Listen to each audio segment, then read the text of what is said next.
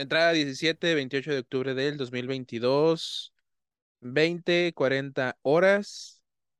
Bienvenido a la superficie de la ignorancia, Miguel Ángel, amigo, bienvenido. Gracias por estar aquí. What's up?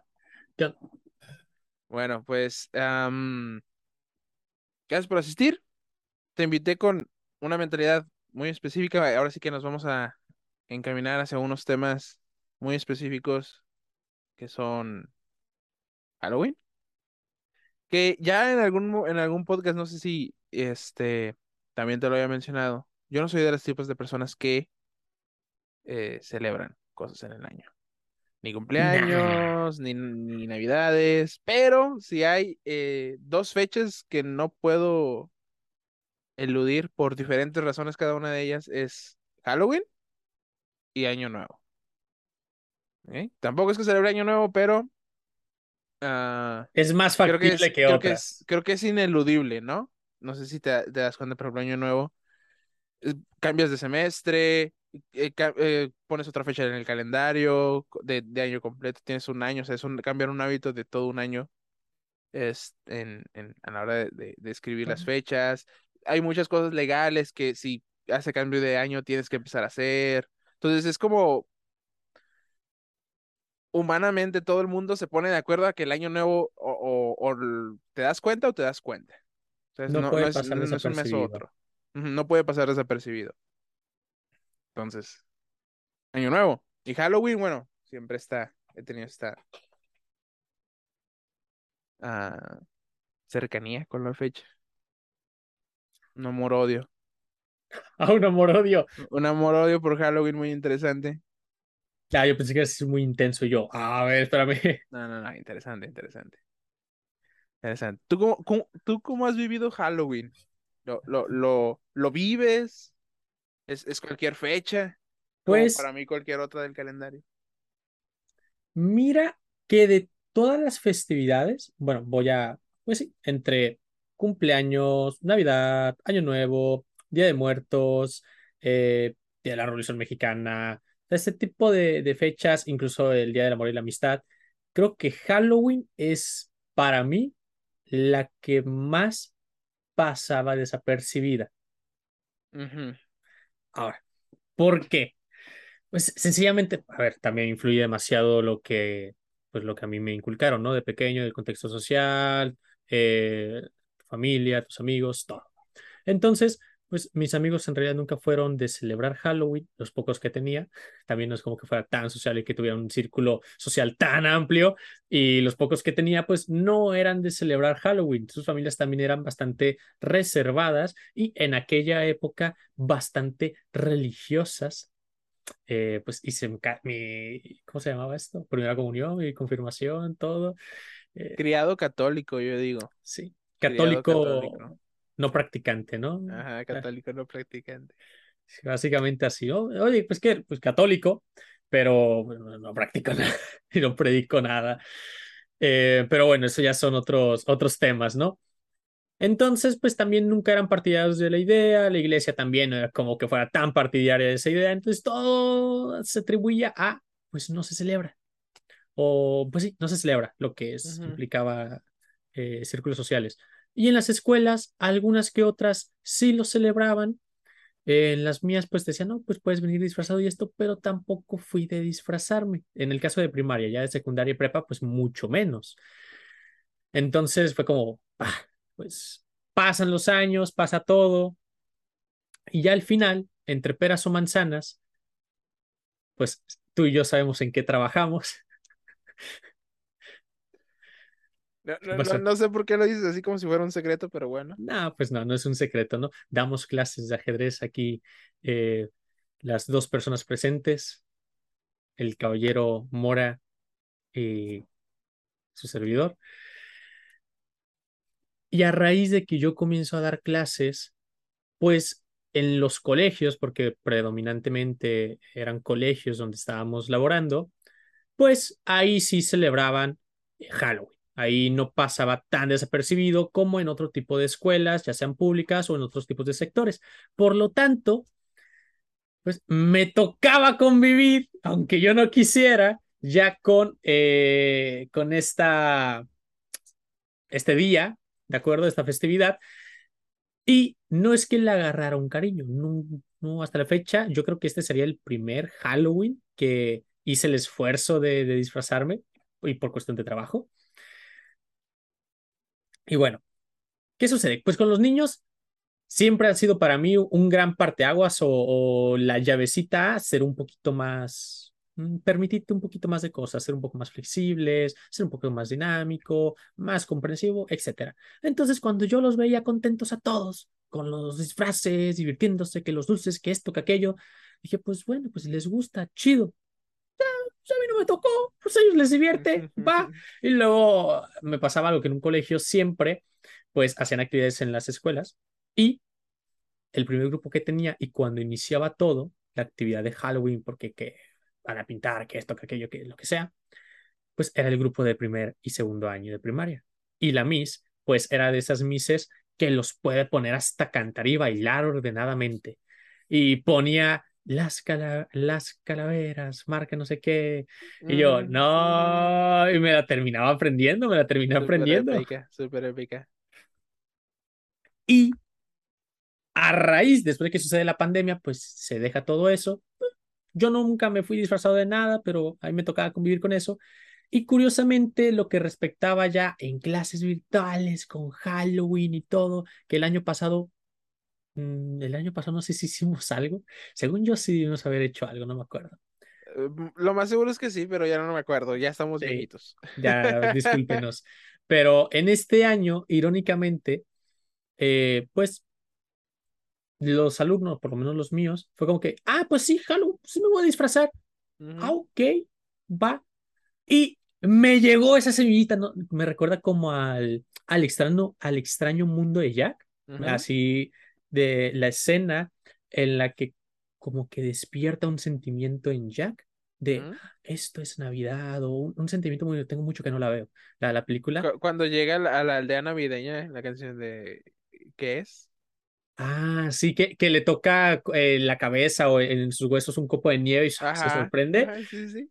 Eh, se me, se me hace como muy, eh, muy fregona esa, mm, esa metáfora, porque fue como que, ah, no sé, algo me llegó que hasta eh, en mi computadora le cambié el fondo, eh, el fondo que tengo, lo puse uno de Halloween, de Happy Halloween.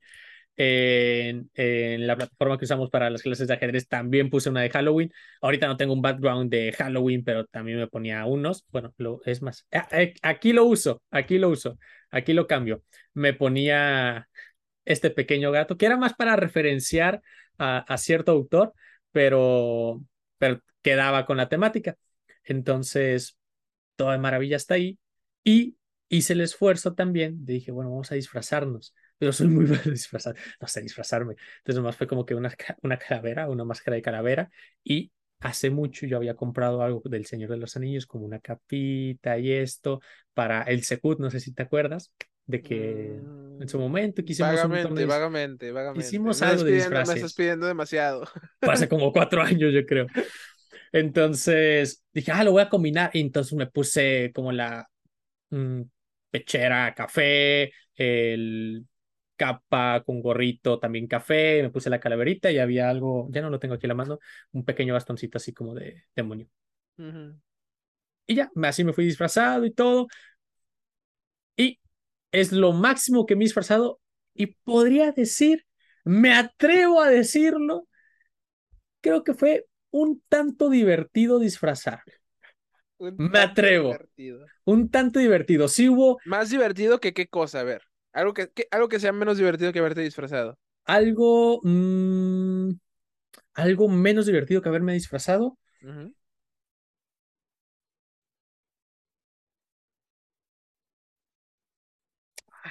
No sé, Difícil.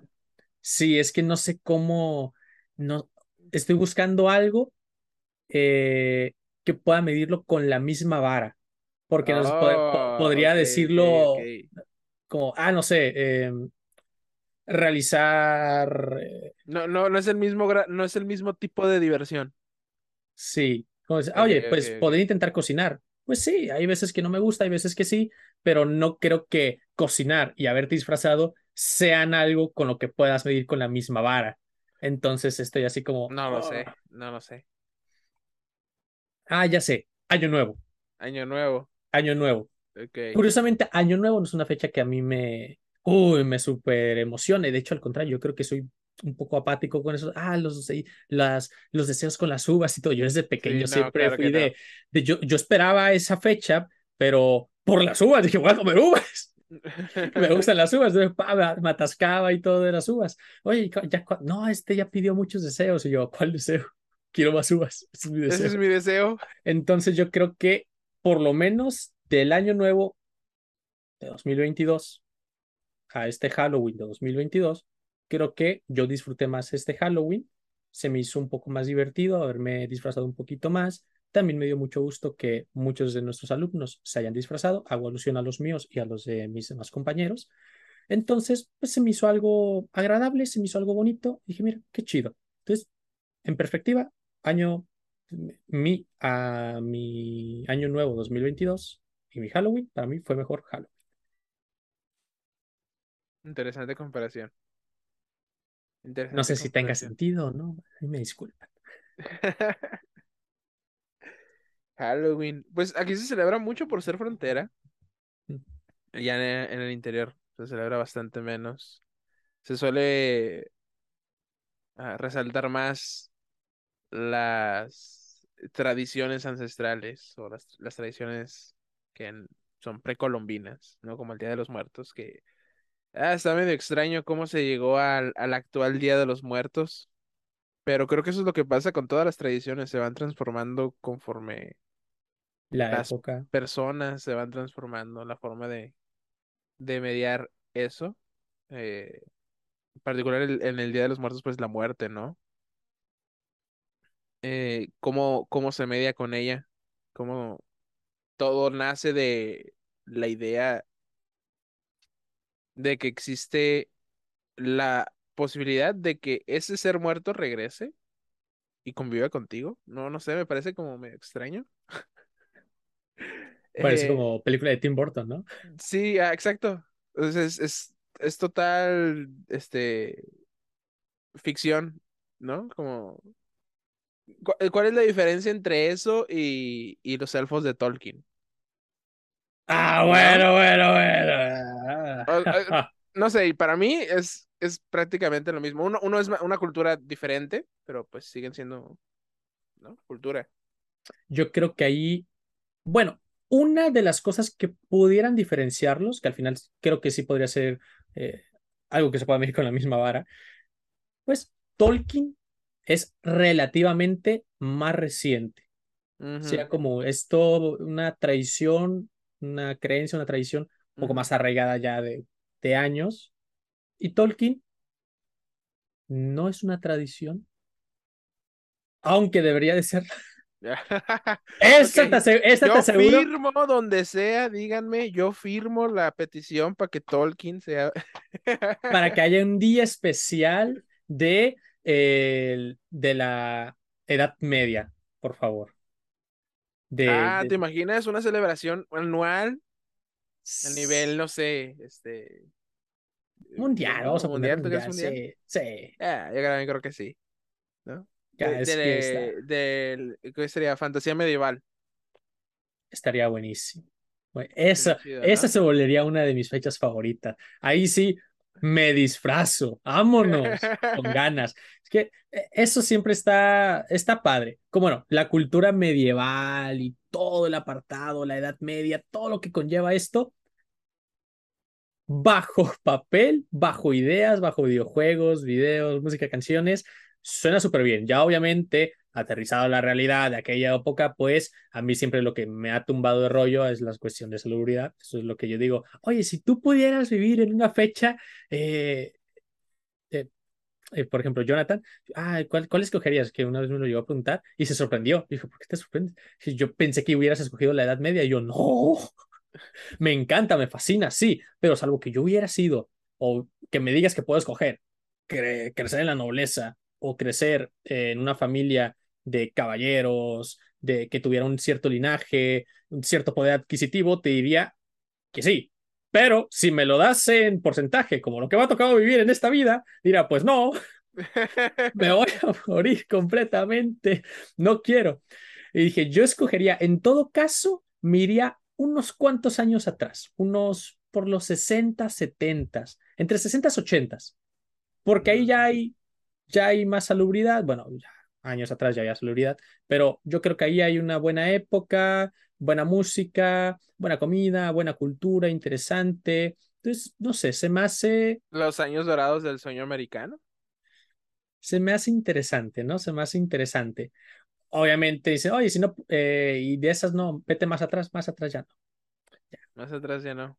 O bueno, si no, me voy hasta... a, mí, a mí siempre me ha traído el renacimiento, ¿sabes? Ah, Pero es que toda, toda fecha pasada, toda fecha pasada conocida, es conocida. Y, y si conoces, te quitas el miedo, ¿sabes? Ya sabes a qué tenerte, sabes qué va a pasar. Entonces siempre toda fecha pasada dices, no, era mejor. Claro. Porque ya, sabe- ya se te olvidó todo lo malo que pasó en esa época. Llegas justo en la peste negra, ¿no? En la... Ay, ¿cuál- ¿Cuáles eran las otras? Hubo una enfermedad también que era por los cerdos. te, te creen loco y te queman en la hoguera. Me va a tocar la Santa Inquisición. La Santa Inquisición va a ir por mí. No, sí, pero el, el Renacimiento me pareció, me pareció una época muy interesante. No, no sé tanto como me gustaría, pero pues es la época de una de las figuras, de, de mis figuras históricas favoritas, Leonardo da Vinci. Entonces, Justo te iba a preguntar, oye, si pudieras, la típica pregunta, ¿no? Bueno, no sé si sea típica. Eh, si tú pudieras revivir a alguien y poder tener una charla, cena con él, ¿no? Pues, ¿a quién Mm. revivirías? Eh, ¿Qué persona dije? ¿Revivirías a, a Leonardo da Vinci o revivirías a otra persona? Porque también tienes otros gustos. ah, sí, pero no sé, si, si tuviera, si, si estuviera aquí dijeran, mm, me estuvieran apuntando con una pistola, y me dijeran, "Cuen- voy a contar hasta cinco, y si no decides ahorita, te mato. Definitivamente decidiría a Leonardo da Vinci, ni siquiera lo pensaría. Ajá, Al Pero- toque. ajá, sí, sí, sí, al toque. Pre-move. Es pre-move. Es, esa pregunta es pre-move. ahí está. Pa. Sí, Leonardo da Vinci. Esa pregunta es pre-move. Si, si me encuentro en esa situación es pre-move y, y es Leonardo da Vinci. Pero, pero si, si, si tuviera que hacer una decisión inteligente, probablemente no escogería a Leonardo da Vinci. Escogería, no sé, otra, otra persona. ¿quién podría ser? Por ejemplo. mm,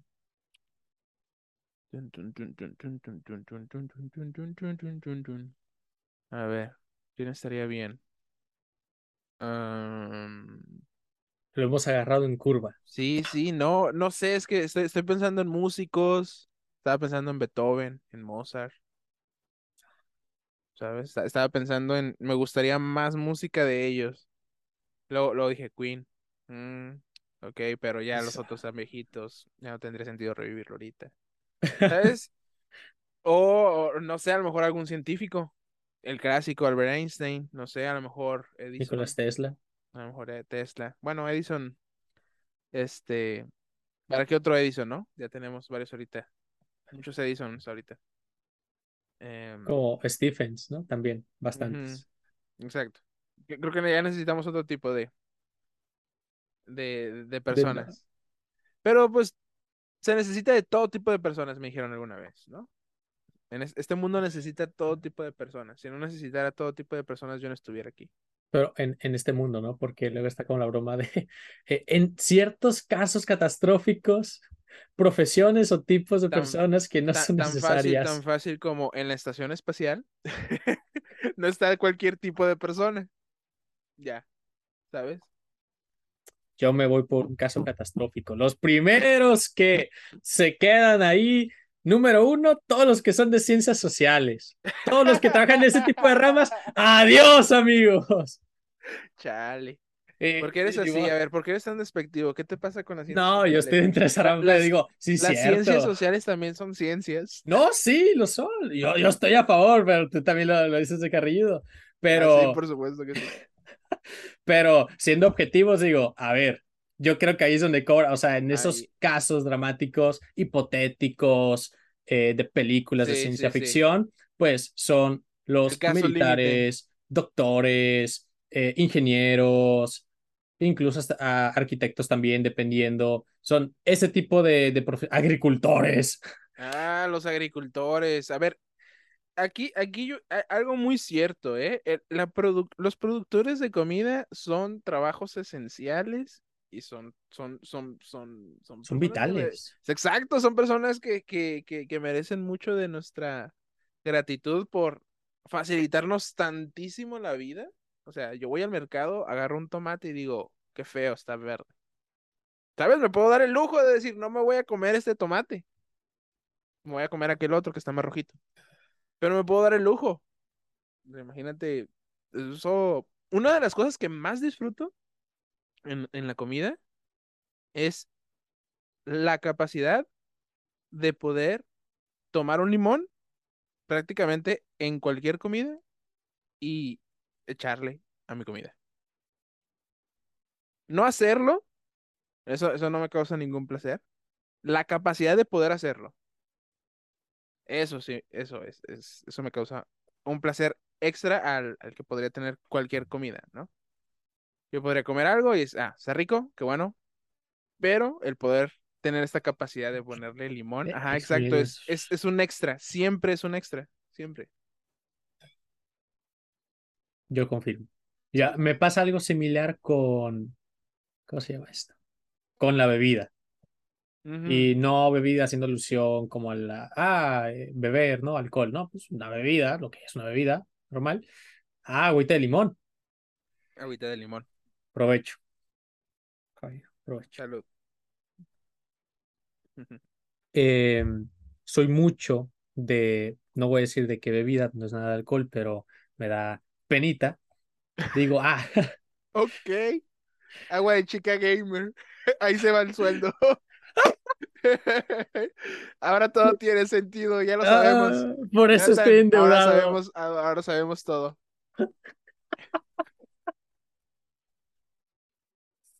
Me descubrieron, ¿no? Pero, y, y ya mis Ya nos reservas, por, exhibiste. mis reservas por si pasa un caso catastrófico, tener de, de dónde vivir. Pero siempre es como que justamente ahorita me fui, a, antes de, de todo esto, eh, me fui a comprar una, unas tortillitas de harina, porque ah, quiero frijoles. Ya, pues preparo unos frijoles eh, de bolsa. No, soy muy malo para echarle la sal, no me quedan sabrosos, me quedan insípidos. Pero, o sea, son comestibles, pero no te saben a nada, entonces queda insípido y está un poco raro comerlo así. A mí me, me causa mucho conflicto comer frijoles insípidos si es algo de que no tolero. O sea, puedo comer otras comidas, Ajá. pero específicamente los frijoles que no me sepan a nada, que no tengan un buen sazón, eso sí me, me enoja muchísimo, me enoja. Ok, ok, ok, ok, ok, ok, ok. Pero bueno, Nota, no arruinar los frijoles de Miguel. por favor, importante. Hubo, ahor- ahorita te cuento una anécdota. Ahorita te cuento una anécdota de, de, de algo que me pasé de la raya hace muchos años. Pero dije, ah, voy por una tortilla de harina. Dije, ah, quesito panela. Pásenme, Ujú. denme 20 pesitos de queso panela. ¿no? Y ya llevo frijolitos, tortillas, esparzo. Dije, la bebida. Dije, va a ser esta. Pues la pongo, hago, Agua de chica ah, gamer. ujú. agüita de chica gamer. Ahora sí está completo. Y lo disfruté, lo disfruté. Irónicamente, una- mi comida favorita son los frijoles. Entonces, es una comida que así sean de bolsa, sean preparados o eh, lo que sea, pues, es una comida que disfruto mucho. Muy sencillo, pero me, me- o sea, es como, ah, ¿qué quieres? No, frijoles. Ah, pero vamos a salir, mejor por una pizza, un sushi. No, yo quiero mis frijoles con mi tortillita de harina. Pero eh, me, me da mucho gusto, ¿no? Y, y si ahorita que dijiste, dije, ah, e- ese, ese cierto placer de, ah, ese quesito, esa bebida, dije, aquí. Pero bueno, la, la anécdota que te iba a contar ahorita de, pues mi madre, y ojo, aclaro, no es de que, ah, tu madre es la mejor del mundo y no puedes tener otra relación, no, no, no, no, no, no, no, o sea, tiene buen sazón. Y ya comprobado por amigos eh, míos, por amigos de mis hermanos, conocidos, todos. Mi madre tiene buen sazón. Así, cajón. Ya, no, no ideas mías de, nah, no me vengan con eso. Tiene buen sazón, comprobado. Está bien, te Y- creo. Te creo, no me pegues. Ahorita no, virtualmente, ah, te estoy diciendo que sí. Eh, y ella siempre fue la idea de, de un local de comida y esto, ¿no? Ujú. Y entonces, en una de esas, pues, eh, hace muchos años atrás, no sé, 10, 10, 15 años atrás, no me acuerdo, 12, ah, no sé.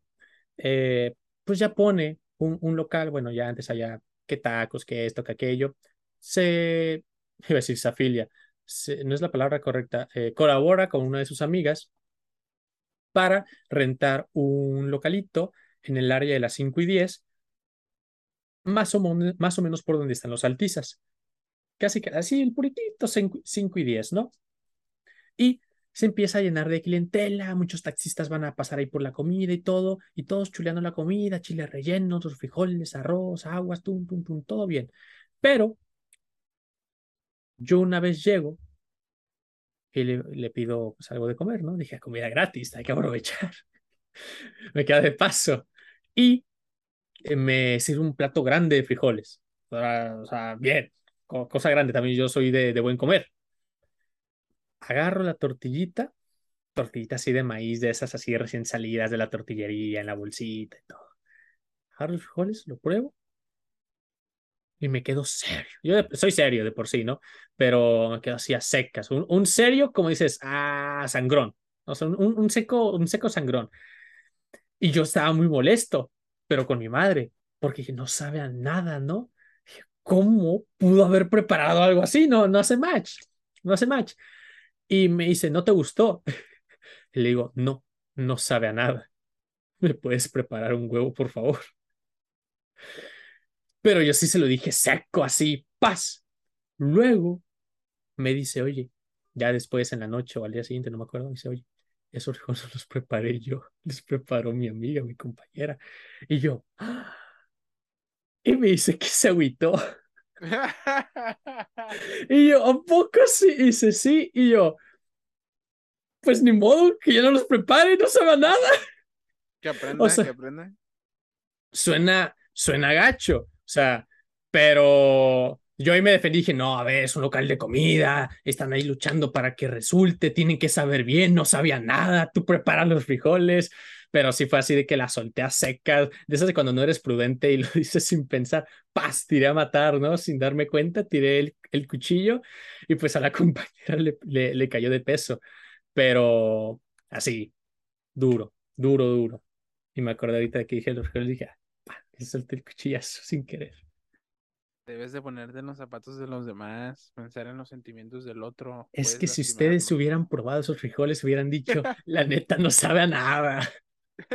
Esa fue tu batalla. Sí, me, eh, Dios le da sus peores batallas a sus mejores guerreros. Ah, no, pues sí, fue una batalla muy grande que tus frijoles no, estuvieran bien salados. Hablando es mi privilegio, ¿no? Ah, dichoso tú que puedes eh, tener, comer unos frijoles. Ya, de hecho, yo ahorita no estoy comiendo, no estoy comiendo frijoles, estoy en una, en un régimen relativamente estricto de alimentación. Nada de, no sé cómo se le decían a, a, este tipo de alimentos. ¿Cómo? De los frijoles. Ah, no sé. No, no, sé exactamente tampoco yo qué sería exactamente. Pero pues simplemente no está en el menú. Supongo que si le digo, si, si, si quiero meterlos a, mi menú, pues podría, pero no sé hacerlo. Así que no le muevo. Ok, ok, ok. Ah, antes de que se me pase. Eh, ¿Tú sabías? Claro eh, que sí. ¿Qué cosa? ¿Quién sabe? Pero claro que sí. Por supuesto, yo lo sé todo. ¡Ande! Lo que no se lo invento, así que tú sabrás.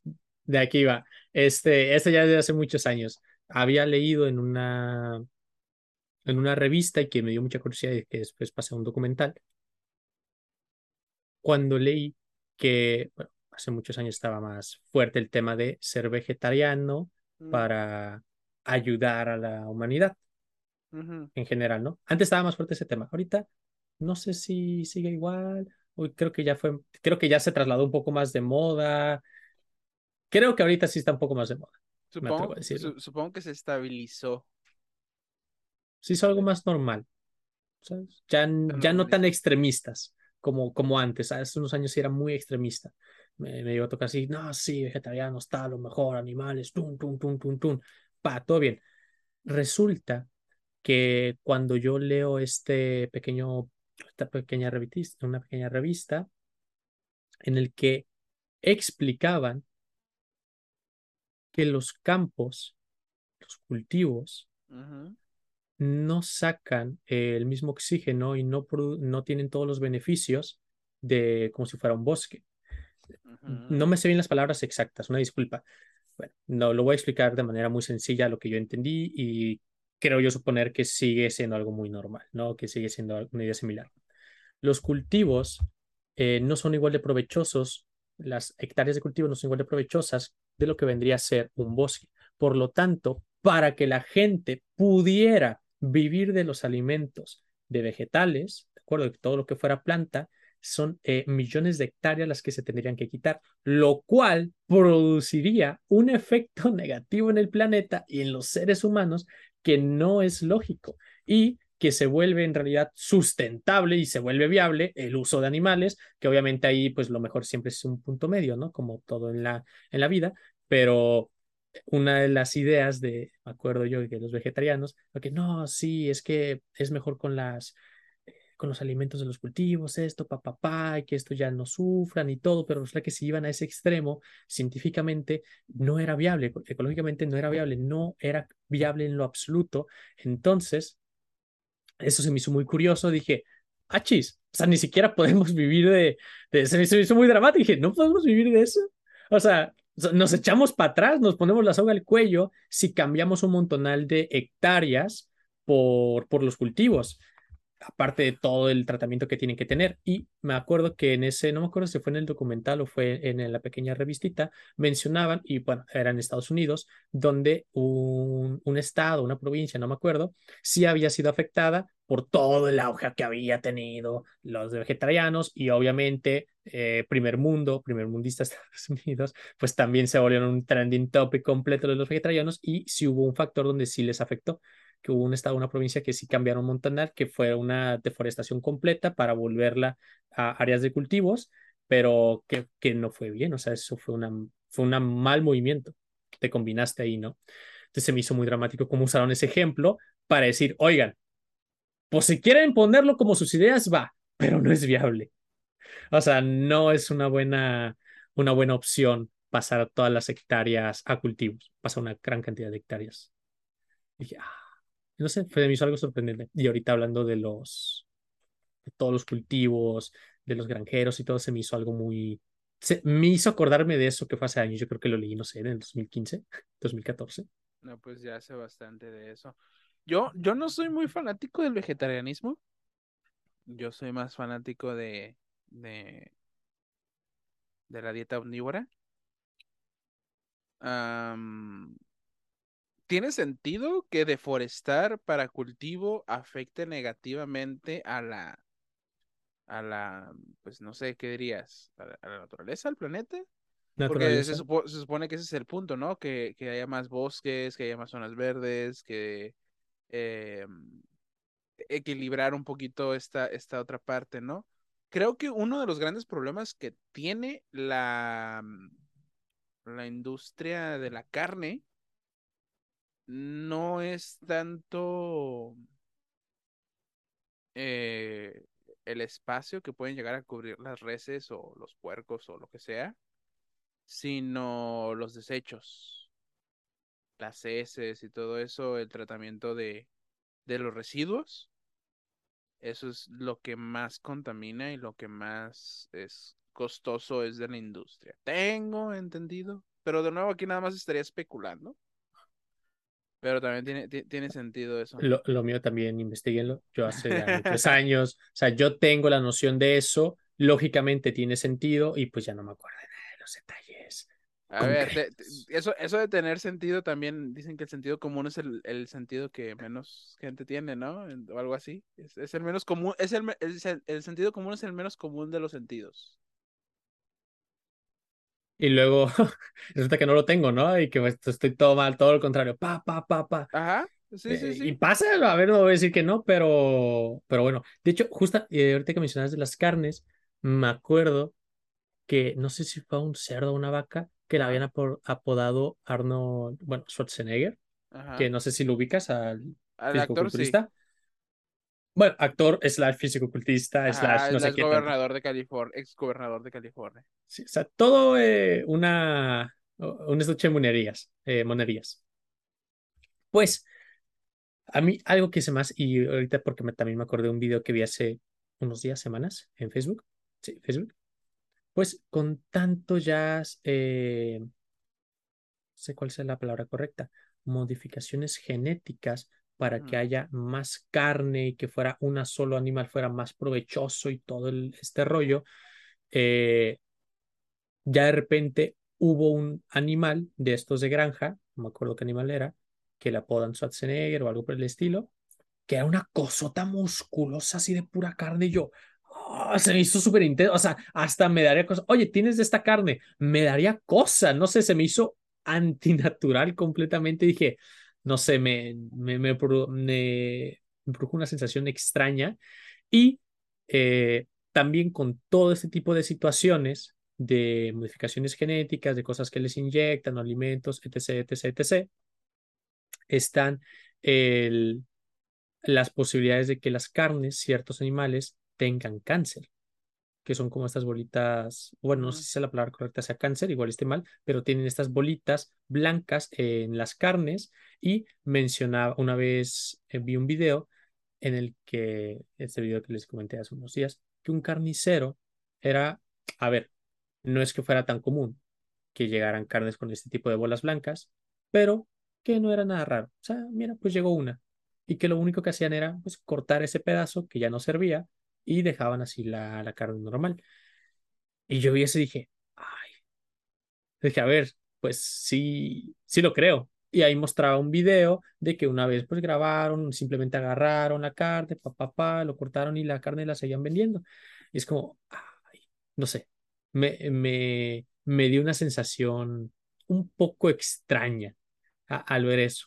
Y se me hace muy intenso porque dices, pues eso es lo que se puede comprar. Porque luego está la otra cara de la moneda, creo que es con la carne Kobe, que es la carne esta de Japón de la vaca, si no me equivoco, o no sé si de, de un tipo de vaca, o que es otro animal, el Kobe, no sé, que eso sí les dan masaje, o sea, los tratan de maravilla, nos tratan mejor que a ti y a mí. Alimentación, cuidados, masajes, que no sé qué. Con, se me hace una idea muy, muy interesante. O sea, número uno, porque también todo lo que le produces a ese animal puede repercutir en su estado físico, que por ende tú después estás consumiendo. Entonces, al tratarlo de manera tan bien, pa, y todo, pues se termina dando una carne que yo nunca he probado, pero se terminan dando una carne muy bonita a comparación de otras que dices, bueno, pues seremos locos, pero resultados tienen y, y sabor no sé, porque nunca la he probado en lo absoluto, pero dicen que está muy, muy rica. Entonces se me hace como muy contrastante a mí, como es lo que nosotros podemos consumir en nuestro tercer mundo. No digo que no podamos consumir de la otra, ¿no? Pero no es tan fácil decir, ah, sí, voy por eh, un pedazo de, de carne de Kobe, un ribeye, lo que sea, así como si nada, de que te cueste miles de pesos. Así pues voy por al Soriana, al Canimax, al Florido, a la Bodega Herrera, por mi pedacito de carne de 70, 100 pesitos, ¿no? De mi bistec, o de lo que sea. Eso es mucho más accesible. Pero pues tiene aquí este lado, y luego está el otro de aquí donde sí los tratan bien, pero se vuelve súper carísimo todo. No sé, me hizo recordar eso ahorita. Pues fíjate que pues se, se, se estila mucho en, en la parte norte esta, esa cultura de la carne. ¿no? Yo creo que en lo que es Baja, eh, Monterrey se escucha mucho lo de la carne asada y eso.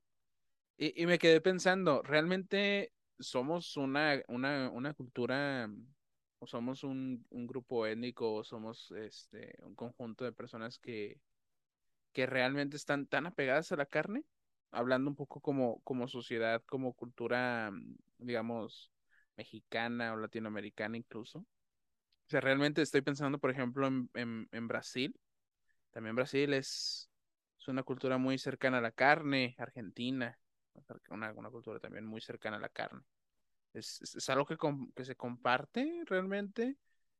Eh, eh, eh, estoy pensando en las culturas prehispánicas cómo ellos accedían a la carne a través de la casa, probablemente tenían, tenían, tenían granjas ellos, no sé, soy, soy un gran ignorante de, de las culturas prehispánicas, pero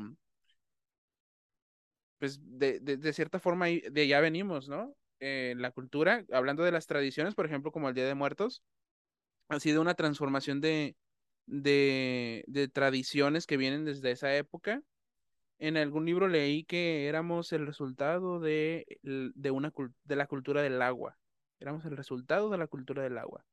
Somos em, una nueva cultura muy apegada a, la limpieza, al, baño, al aseo, al, al acicalamiento. eh, desde, desde los prehispánicos, que se bañaban varias veces al día, que tenían el río cerca, se, se duchaban, que tenían una conexión muy espiritual, no solo material con el agua, y, y, y crea- cre- creamos o no, creamos o no, pues eso influyó en cómo nosotros nos comportamos, tanto en la actualidad que es, es común en, en, en México el ducharse todos los días, todos los días, y hay culturas donde eso es raro te duchas cada tercer, cada cuarto día, ¿no? Y también, pues, yo, yo me pongo a pensar que mucho de eso no es, es también por la zona geográfica y el clima que tenemos, ¿no? Porque muchos de esos países un poco más eh, renuentes a, a, a, a, la ducha a la ducha diaria y, y eso hablando desde la completa ignorancia porque nunca he ido a vivir años a esos lugares, pero pues todos conocemos un poco el estereotipo cultural de- del resto de los países. ¿no? Los países eh, escandinavos, los países fríos, suelen ser más renuentes. Me imagino que por el mismo frío. A mí tampoco me dan ganas de ducharme cuando hace frío, pero eh, la costumbre, Pero da un placer cuando es con agüita caliente. ah, sí, también, ¿no? Todos los placeres de la vida. El, el, el, el poder tomar una ducha tibia, este, de, de, de, de los placeres de la vida. O sea, imagina cuánto ¿Cuánto tiempo te tomaba antes o te, o te tenías que tomar antes para tomar una ducha? O sea, simplemente en el viejo este, me encantan las películas del viejo este, en la escena de la ducha, cómo tienen su supertina, se mete el vaquero y le van echando agua caliente con una, con una olla, con un, Pero luego la misma agua se reutilizaba, ¿no? Pues ahí sí ya no sé. Pero, pero, pero fíjate, o sea, y, y no se duchaban, no, no te podías permitir una ducha todos los días. No te podías permitir un baño todos los días. Dichosos. Actualmente. Y eso tiene sus pros y tiene sus contras. Luego también, por ejemplo, esto que vino, eh, esta historia terrorífica de, de COVID, también vino a, a modificar y espero que para bien la, la, la cultura de la higiene a nivel mundial.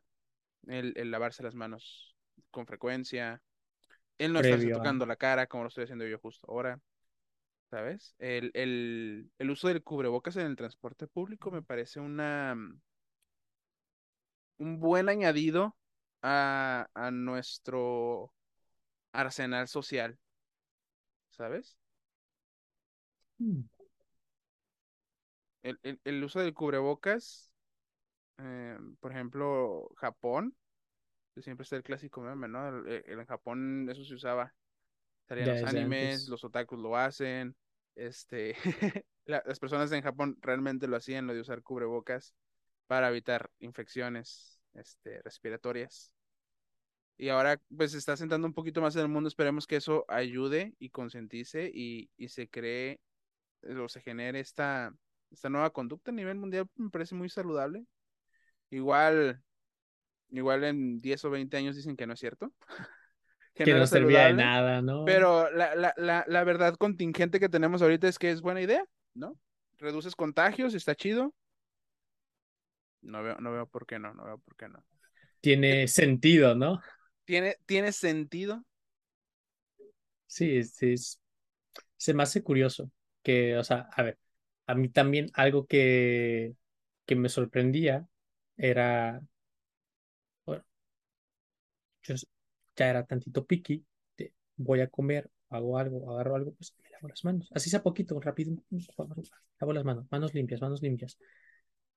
Y a mí se me hacía normal, cuando pasa la situación y ahora la gente está desesperada por hacerlo, o bueno, ya no tanto, porque por lo menos aquí en, en eh, Baja California, ¿no? Tijuana, pues ya está normalizado el no uso del cubrebocas, ya, ya sea que a la gente le valió, ya sea de que ya estamos verdaderamente en un semáforo eh, verde o de que también relativamente ya bajó los contagios, la situación por la vacuna, etc. Pues también escuché que ya se volvió algo endémico, entonces, o sea, ya, ya COVID se va a quedar igual que la H1N1, igual que la gripe común, igual que...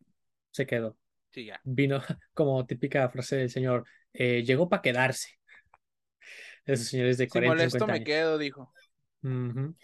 Y oh, se me hizo curioso de que pasa ahora ya todos súper limpios, limpios, limpios, pero que incluso rayaron en una eh, un extremista tremendo de no me toques, no esto, no nada. Me acuerdo una vez que tú y yo Ah, estábamos la historia del aeropuerto. la historia del aeropuerto. Me Ah, acuerdo una vez que eh, Mora aquí presente y yo, pues habíamos ido a Ciudad de México a inicios de año 2022 y en el vuelo de regreso, si no me equivoco, estábamos esperando unas maletas eh, ya aquí en Tijuana. Resulta, y ya no está, ya no era obligatorio el uso de cubrebocas, ¿no? ¿O sí? No, sí, sí, sí, sí. Ah, no sé, supongo que sí.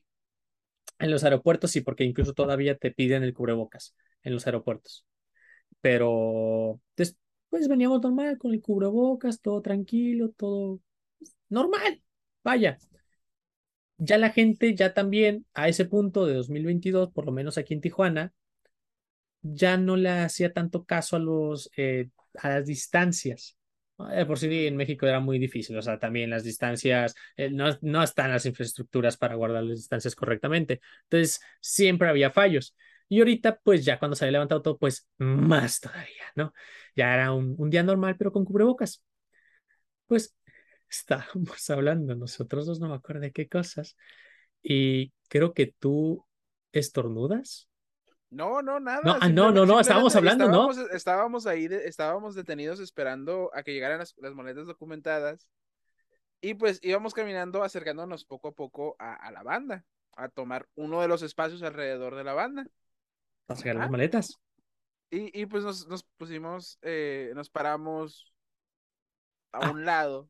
Y ah, no, yo me recargué en un pilar también. Ah, Me recargué en un pilar y eso, pues yo me acerqué más. Mm, Eh, Mora también se acerca más, pero.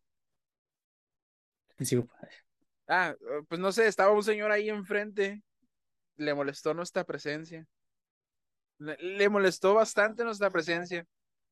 Eh, nuestra, nuestra cercanía que, que era ligeramente inferior a, a un metro y medio. Eh, un, un- un- fue, fue, fue una... No, no, no fue que se haya molestado, fue su reacción desproporcionada.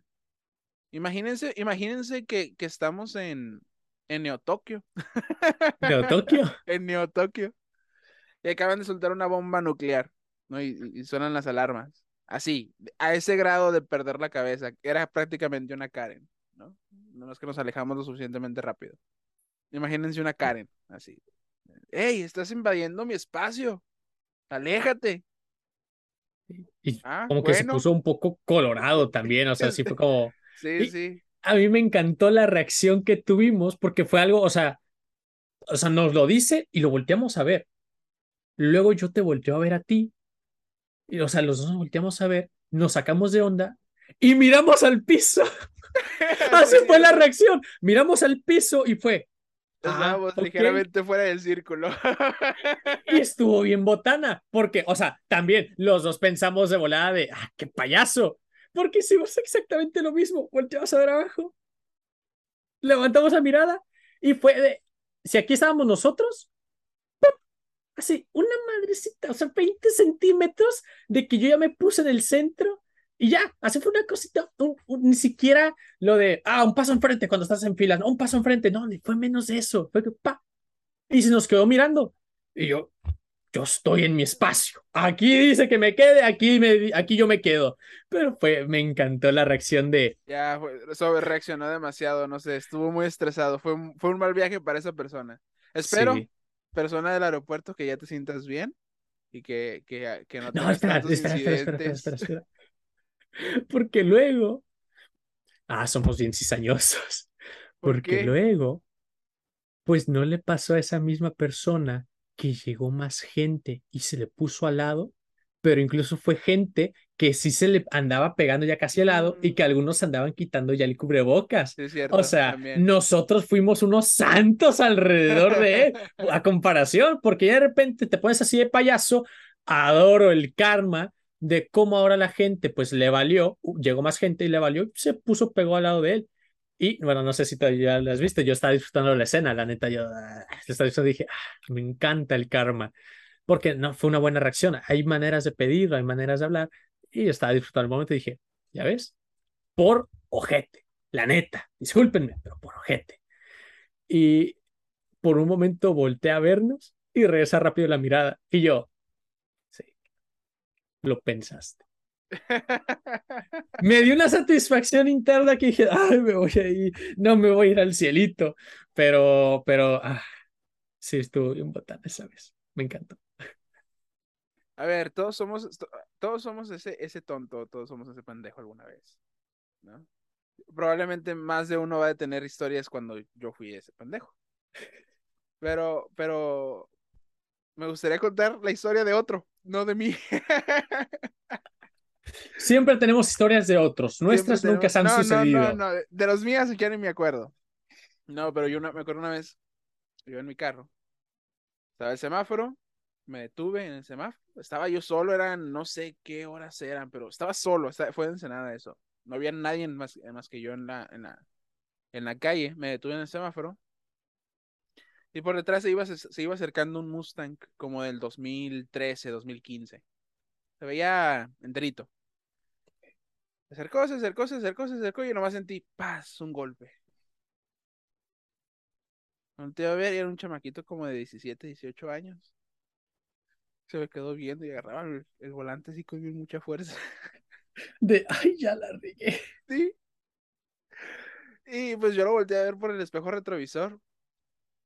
Y yo sabía que a mi carro no le había pasado nada. Absolutamente nada. Y fue un golpe muy, muy leve, ni me bajé del carro. Pero pues ya, se puso en verde. Es que eso está en un semáforo. O sea, ¿cómo chocas un carro en un semáforo? O sea, también tienes, Cuando no hay nadie, ningún otro carro, tienes otros dos carriles para poner. Tenías otros, tenías tres carriles para ponerte. Si contabas el que da vueltas. Y va y se pone atrás de mí y me choca a un carro que está parado en un semáforo. Las luces, las lucesotas rojas. El semáforo en rojo, en la intersección, una enorme intersección. Se veía, se notaba que estaba parado ahí. Era lo único que estaba ahí. Era, era- era kilómetros de carretera y yo estaba ahí parado nada más en mi carrito. Siento un golpe. Ya, pues no me bajé, pero pues nomás con voltearlo a ver por el retrovisor me di cuenta de la cara de vergüenza que tenía. Puro chaval. Chaval, espero que no te sientas vergo- avergonzado por haber cho- haberme chocado con tu carro caro a mi carrito pequeño y, y viejo. Y estoy muy seguro que mi carro viejito aguantó más que el tuyo. Sí, definitivamente. No, sabía que no le pasó nada, por eso ni, ni me bajé ni, ni dije nada, pero qué loco. No sé, me acordé de esa anécdota. Justo me acordé de esa anécdota y quería Yo- compartirla. Y ahorita me acuerdo de una igual de, de autos. Eh, iba conduciendo, eh, yo iba a subir por la glorieta, no, sé si sea el, el libramiento, lo que la palabra correcta, de las 5 y 10 hacia Santa Fe, hacia como si fueras para Rosarito o Ensenada. Y hay un momento en el que yo voy conduciendo muy tranquilo, eso sí, eran como las 3, 4 de la tarde, y hay un vato que le pisa. Entonces yo me incorporo, yo tenía un buen espacio, estaba viendo el retrovisor y dije, ah, pues me voy a incorporar bien, porque iba por, no, no inicié desde abajo, desde la Monérica, me voy por arriba, la vueltecita así para incorporarme, y pues ya, mano a la izquierda, todo excelente, y luego hay un vato que me pita, y yo, aguántame, o sea, Hay veces que me he equivocado, pero esa vez no y la tengo muy, muy marcada, porque dije, no hay nadie. Dije, y ese carro venía, pues son tres carriles. Tú vienes de la izquierda, te estás pasando a la derecha. Tú sí tienes más visión que yo, GT. O sea, yo me estoy incorporando del otro porque me tengo que meter sí o sí. No hay nadie en el carril del medio, pues me voy a meter y tengo, la tengo todo. Y no te alcanzo a ver a ti, tú estás más lejos, tú sí me alcanzas a ver a mí. Pues no sé, está que me pita. Digo, bueno, pues este loco que trae, ¿no? Le pisa, que después creo que quería hacer una mala maña este vato, le pisa, se me pone enfrente mío y frena, pero frena como para que yo fuera a chocar con él. Dije, la neta, yo estoy correteado, hijo de la... Yo estoy correteado. Pues agarro y le, y le freno bien. Y cuando le freno bien, volteo a ver justo su retrovisor. Así de esas veces que me sale buena vista, yo ocupo lentes, entonces no miro bien, pero de esas veces que me enojé y volteo a ver al retrovisor y miro cómo se me quedó viendo, así como sacado de onda, y yo esa vez sí me molesté. Y me han contado que hay veces que cuando me molesto y no me doy cuenta, o sea, que en verdad estoy enojado, hay veces que el rostro se me pone que dices, ah, que este, este vato está enojado. O sea, pongo el rostro y yo ni cuenta me doy. Creo que esa vez puse el rostro porque me volteé a ver y, y yo me acuerdo que estaba muy enojado, ¿sabes? Porque este vato me quiso chocar. Y una vez me pasó, porque iba con mi padre, unas personas nos agarraron y nos fingieron un choque. Ya para quitarnos de problemas les dimos dos mil pesos. Pero fue como, ya eso es otro cantar. dije, ah, tú no me vas a hacer ninguna tontería. Dije, y más porque es la misma mendiga carretera. Dije, aquí es más fácil. Agarré, le frené también en seco, no había ningún carro atrás ni nada. Se saca de onda y se me queda viendo no sé, yo, yo creo que unos cuatro o cinco segundos, o igual y fue menos, fueron de esas situaciones que tú contemplas que los miraste 10 segundos y nomás fue uno o menos de un segundo, ¿no? Y me le quedé dando fijo y yo molesto, molesto, le pise la acelera. Y yo me fui tranquilo, tranquilo, nomás vi cómo se estaba yendo. Pero su reacción, adoré sus ojos. Sus ojos fue un, me está mirando y yo no sé qué es lo que tú quisiste hacer, pero tú quisiste hacer algo. Ya sea que neta me quisiste chocar, simplemente por chocarme, me querías intentar hacer algo, lo que sea que hayas intentado, no te funcionó, sé que estás intentando hacer algo y te estoy mirando y no tuviste siquiera el valor de ponerte nada, nada, de ponerse al lado, nada. Le pisó. Y ya después, más adelante, porque a ver, pues hay tráfico, él se volvió a incorporar al de la izquierda y yo, yo seguía por el en medio. Hay un punto en el que lo alcanzo y lo volteo a ver y le pisa rápido. Dije, ah, no me dio la satisfacción. Dije, te iba a voltear a ver, hijo de la fregada. Aquí ya te iba a tener al lado. Eres un vengativo, eres un yo sí, yo soy un vengativo. Aprende, aprende de Don Ramón, recuerda, recuerda las, hablas, las sabias palabras de Don Ramón. No te pueden cobrar la renta si no estás en casa. Digo, este, ¿cómo era? ¿Cuál renta? ¿Cuál renta? No, no, esa vez sí me molestó mucho. Son de esas veces que dices, este vato no traía nada bueno y no te funcionó tu chistecito. Y yo iba bien enojado. Y yo me fui enojado. Es todo este trayecto, me fui enojado, pero no enojado de que me iba a pasar un accidente a mí, porque luego también hay veces que pasan esas situaciones, que ya traes, ya traes una mala vibra, estás mal mentalizado, eh, andas de malas, ah, lo que sea, y te pasa algo. Y yo simplemente iba molesto, iba muy atento, iba súper despierto, todo estaba bien, pero yo traía ese sabor amargo. Ah, esta gente. Y no sé, yo me quedé así, me quedé así. ¿Cuántas veces no hemos sido esa gente nosotros? No, espera, y otra vez en, Santa Fe. Aquí esto es un desahogo. otra vez, otra vez aquí en Santa Fe. Vamos a cambiarle el nombre y le vamos a poner conductistas pendejos. No, no, no. a mí una. Anecdotario. Y yo una vez me pasé, yo me estacioné, o sea, yo me tenía que estacionar de manera vertical, yo me estacioné horizontal allá en Utay. Me dijeron, mm. oye, no o sea, ah, estaba abarcando tres carriles. Era de noche y pues no se notó. Me dicen, oye, estás abarcando tres carriles y yo, neta. Dije, ah, bueno, tiene más sentido porque la banqueta está así de alta. Me pasé de baboso. Pero bueno, cosas que pasan. Nunca me había estacionado en esa mendiga calle. Pero bueno, no era intuitivo. Para mí no era intuitivo y era de noche. Pero bueno, eh, aquí en la glorieta de Santa Fe hicieron una reparación y pusieron una, una glorieta. ¿Sí se llama glorieta? Sí, una glorieta. eh, una, para estar Una dando vueltas esto, una redonda, redonda, y todo bien, ¿no? Pues cuando ya tú ya te metes a una, hay cuatro carriles, yo me voy por la tercera, sí, haciendo, o bueno, segunda, dependiendo de Del cómo quieras centro hacia ver, afuera. ¿sí? Para poder girar todo bien e irme hacia adelante. Pues cuando yo ya me meto, corrígeme si me equivoco, quien está dentro tiene la preferencia, Ajá. pues yo ya estoy girando y todo. Hay un vato al que se le va la, la cabeza y se atraviesa.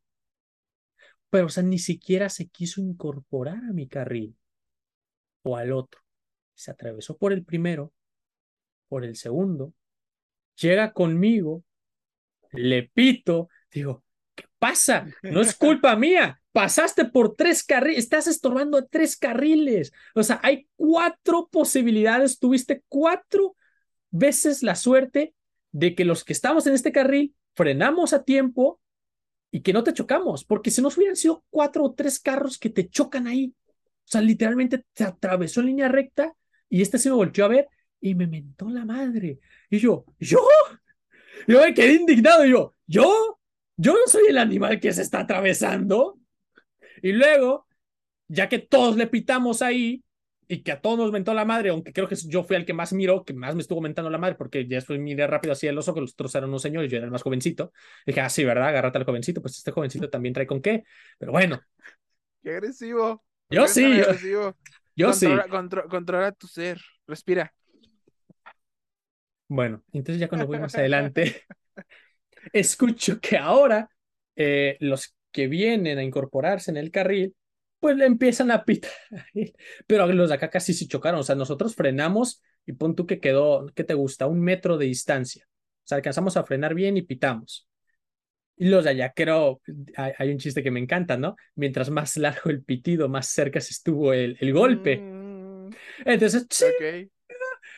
Y, así de rápido volteé a ver. Estuvo bastante cerca. Estuvo bastante cerca, así dije, endigo animal. Y dije, no se pasó de lanza, al punto de que incluso ya hace unas semanas pusieron unos letreros en la, en el, en la redonda de los señalamientos correctos de qué hace Por cada dónde carril, se entra y por Sí. dónde se sale. el uso correcto. Y dije, gracias, señores. Pero incluso tengo la, la, el, el recuerdo, bueno, no el recuerdo, la idea de que yo me lo volví a topar por segunda vez, porque era un carro rojo. Es un carro rojo. Y después volví a ver otro carro rojo que de igual manera venía de ese, de- para incorporarse de esa calle. Y que también hizo una babosada. Y que le volví a pitar. Y no fue el único. Y después, pero esa vez no nos volvió a ver ni nada. O sea, como que le valió, un vato loco. Y me quedé pensando y dije, carro rojo, hizo Ojalá tontería. Y, y me quedé así la sensación, dije, creo que era el mismo. Y era un carro pues pequeño, no era camioneta, era carro, no sé, carro, carro, carro normal, no sé, el, el típico estereotipo de carro, ¿no? Dije, creo que fue el mismo. Y me quedé así con la espinita y dije, ¿me habré topado con el mismo animal por segunda vez? A ver, O sea, está esa probabilidad. Pero no fueron, hora- no fueron ni días ni horas, eh, ni horas, ni horas similares. O sea, fue un día que yo sí salí temprano, fue un viernes, eh, la primera vez, y que era por ahí de las, ¿qué eran? Era temprano, 7, 8 de la mañana, había un poco de tráfico. Y era antes de que incluso pusieran policías. Pues hay mucha gente en, en esa zona, pero igual y sí es la misma persona. Pero esa fue una. Y luego otra vez me lo topo más tarde. Ya no me- el del día ya no me acuerdo, pero era por ahí de la una de la tarde, doce del mediodía. Entonces, por eso fue como que, ah, la misma, la misma, no sé. Y ya el punto de que la gente está tan, eh, hay muchos conflictos que siempre ponen un policía en las mañanas para agilizar todo. Mm. Y ahí sí todos se comportan, todos hacen sus saltos, todos dan pases, son más amables. Dije, no más porque está el policía, mendigos, porque si no, pura madre, pura madre, yo he estado ahí. Me han así escupido en la funciona- Así cara. funciona el humano, ¿no? Si no, si no lo tienes ahí con el látigo a un lado, flojea, Ay, ay, ay, sé. flojea, flojea. Historias, historias de terror horribles y espeluznantes. ¿Cómo convives con el hecho de estar dentro de una máquina que podría matarte prácticamente con un descuido de un segundo? llama automóvil. Mira, bueno, mi perspectiva. Personalmente, cuando yo conduzco, yo no tengo miedo de chocar. Yo me atrevo a decir que conduzco, pese ahorita que, que ya que he pitado o que de repente me han intentado hacer estas cosas, me gusta conducir tranquilo. 60 kilómetros, 80 kilómetros por hora es lo máximo que yo he llegado a pisarle a un auto y es porque literalmente, número uno, estaba permitido los 80 kilómetros por hora y número dos, era de noche y no había nadie. O sea, era carretera sola, completamente. Pero de ahí en fuera, 60 kilómetros es lo máximo que yo suelo conducir. Ya eso es, tranquilo en realidad, 60 kilómetros a comparación de, de, de otras personas que le pueden pisar más y que está permitido y no hay ningún problema. Yo voy tranquilo, voy a mi ritmo, voy cómodo no te metes conmigo, no me meto contigo, no nada. Pongo mis direcciones, pongo todo. Pero sí me da mucho pendiente de que ya van varias veces que me ha tocado que sí hay gente que me puede chocar a mí. Y no porque no sepan conducir, hay accidentes. Eh, estás teniendo un mal día y estás cansado. Eh, estás, no sé, con tu familia o con algo que no estás viendo le prestaste atención al otro carril y no viste el mío, mil y un factores que pueden suceder y que puede a veces complicar la situación y que puede haber malas experiencias. Eso a mí me da más pendiente que me choque. Y irónicamente sí tengo historial de que me han chocado, eh, pero no, o sea, no yo conduciendo ya, yo de pequeño, de cuando pues, yo iba de copiloto, que con mi hermano, que daban raite con un amigo o lo que sea, me han, o sea, sí me han chocado. Una vez iba con mi hermano hace muchos años atrás, cuando estábamos viendo, me iba a llevar a la escuela, que podíamos ir caminando y en menos de cinco minutos llegábamos, pero aquí se llevar en carro. Cuando se mete, ¡paz! Nos golpean, pero me golpean de mi lado, entonces, ¡pum! Me pegan, ¡paz! Reboto mi cabeza, mi cabeza rebotó en el vidrio y yo preocupado dije, ya rompí el vidrio. Ese fue mi pensamiento, dije, ya rompí el vidrio. Y, y no, y yo me fui molesto a la escuela, yo pensando, mi hermano me pegó. O sea, por la culpa de mi hermano me pegué.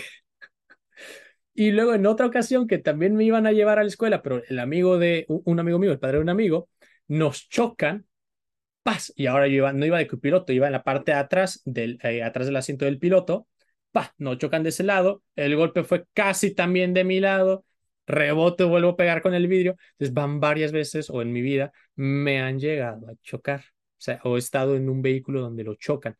Entonces digo, eso sí me da más pendiente. Por lo menos yo, yo sí he tenido esa suerte. De pequeño, de joven, de grande, de que me choquen. Y yo no conduciendo. De que me han chocado, que yo, yo no tengo la culpa. Yo voy de, de pasajero. y chocan de mi lado. voy a hacer, no? Sí, pues sí. Eso sí me da pendiente. Eso sí. No sé, yo, yo simplemente estoy en paz con el hecho de que puedo morir en cualquier momento yo, yo me subo al taxi sabiendo de que puedo no bajar vivo. Bueno, también. Cada taxi es una odisea, dices, mira, si hoy es el día, que así sea. De hecho, a mí me ha tocado dos, dos, este, dos choques en transporte público. ¿Neta?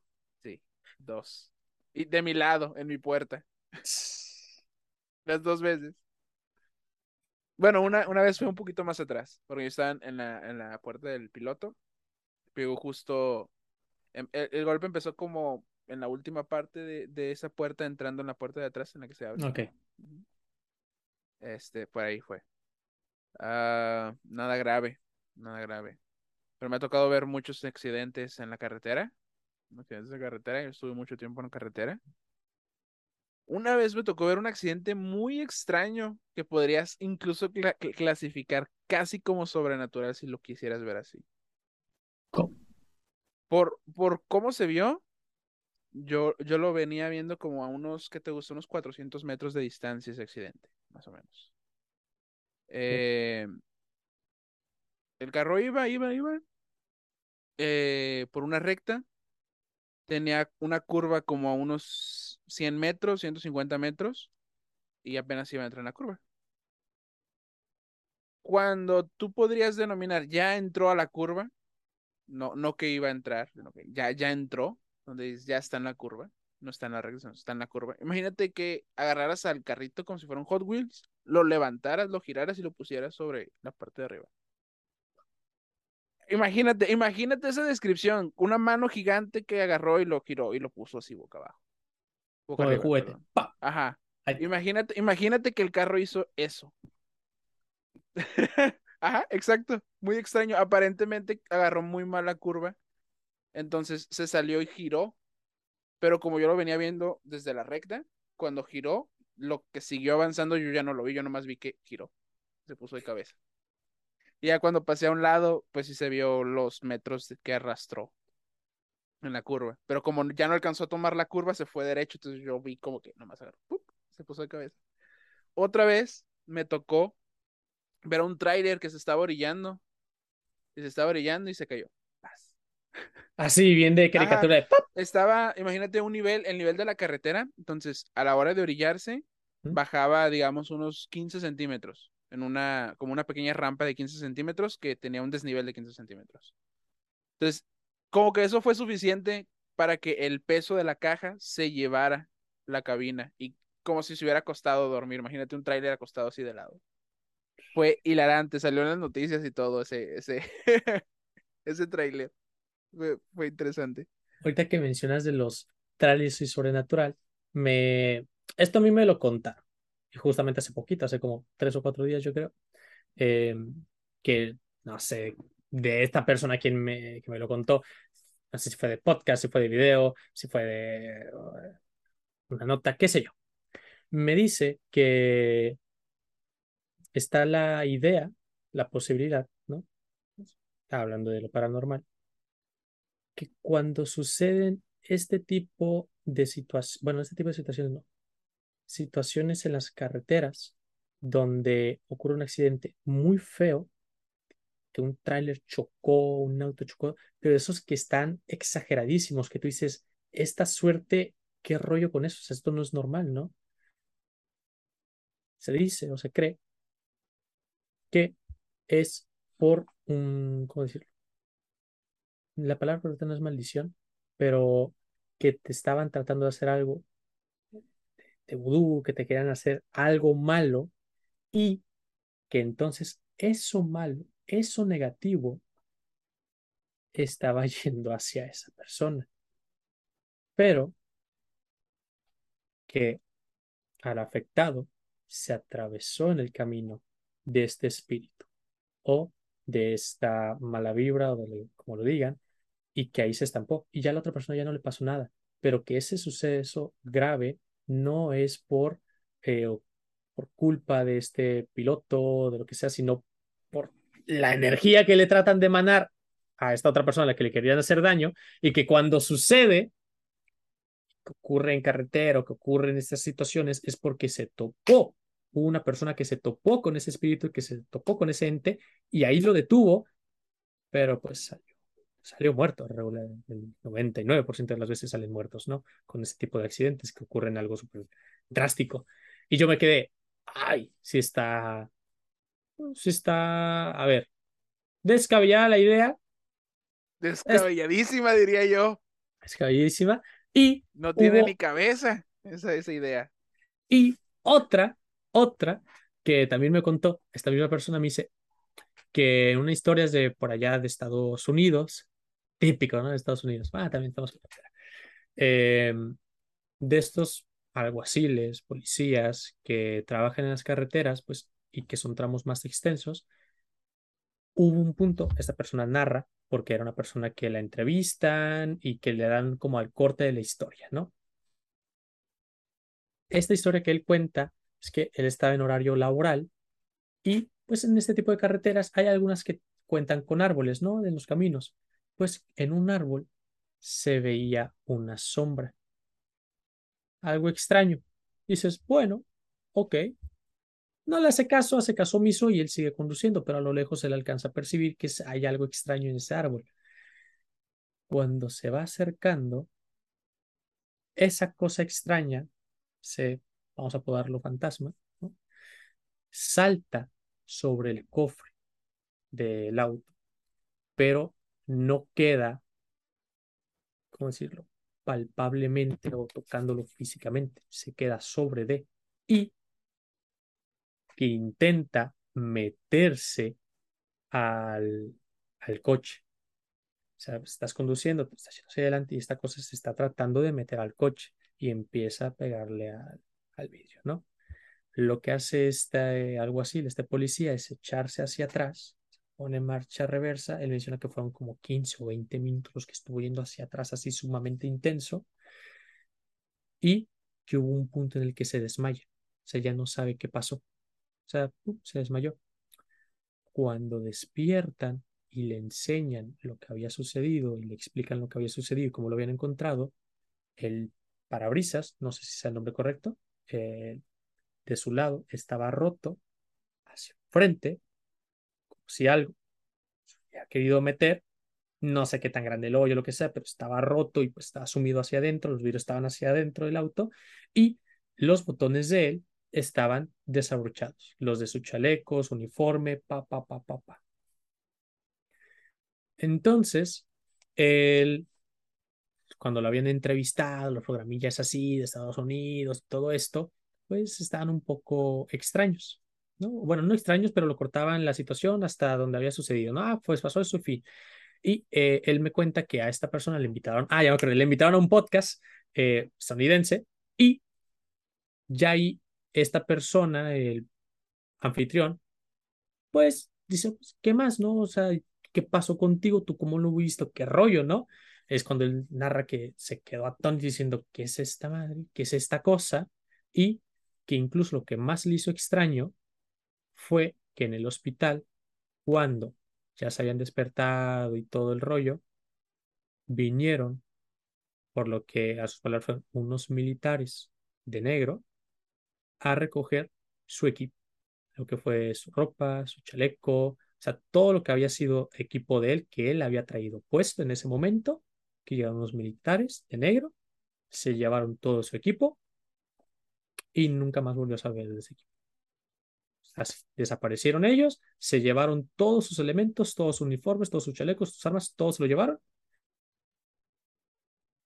Y él dice, yo no sé quién eran ellos. nunca más lo volví a ver.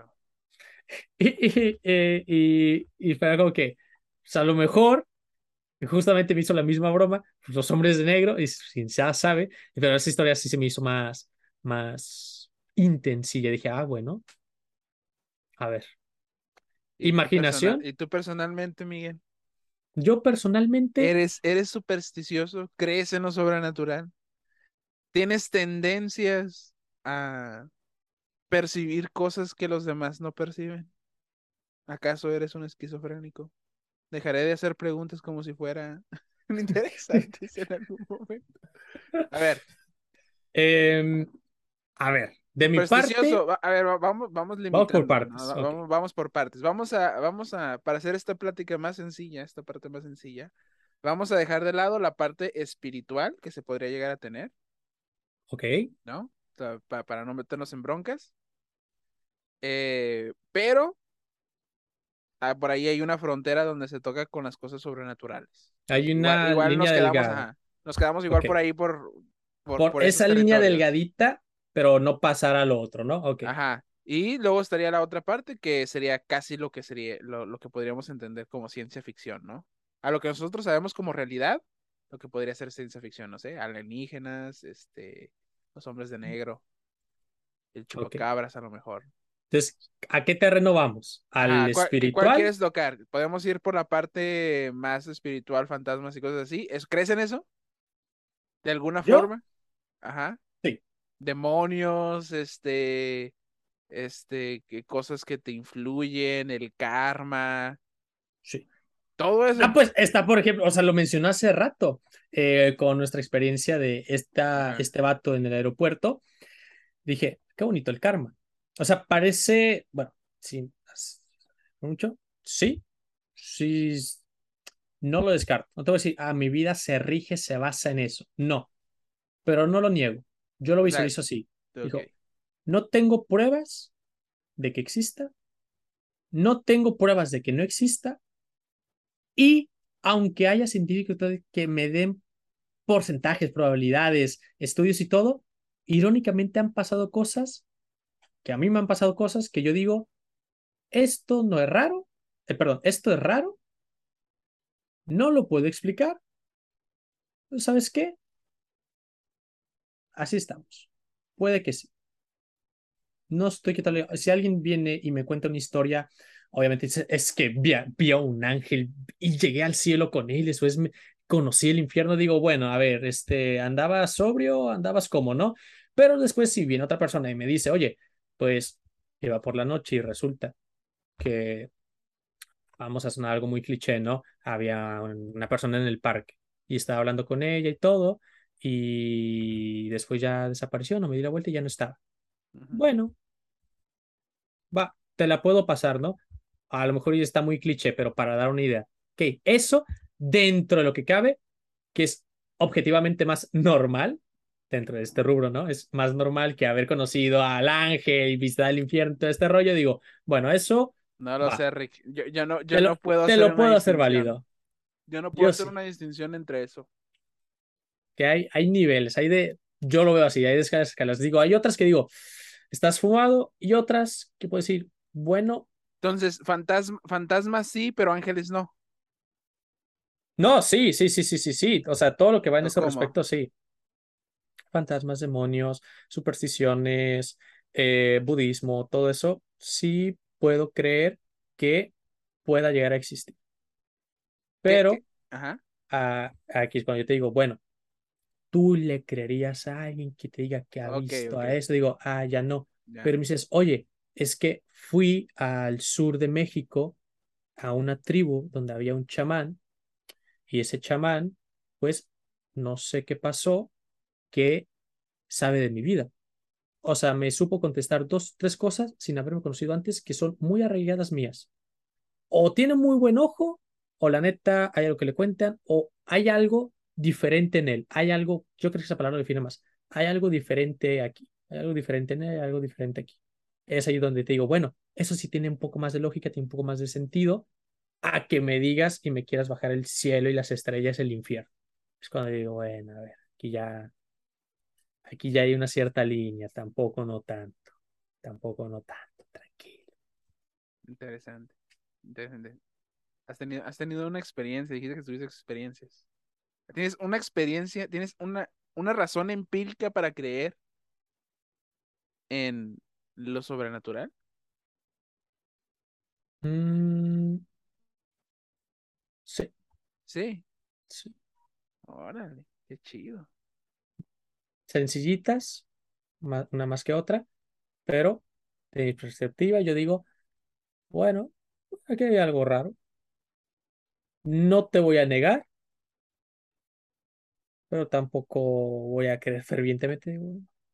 si tú existes, tú existes, yo sigo con mi vida, se acabó.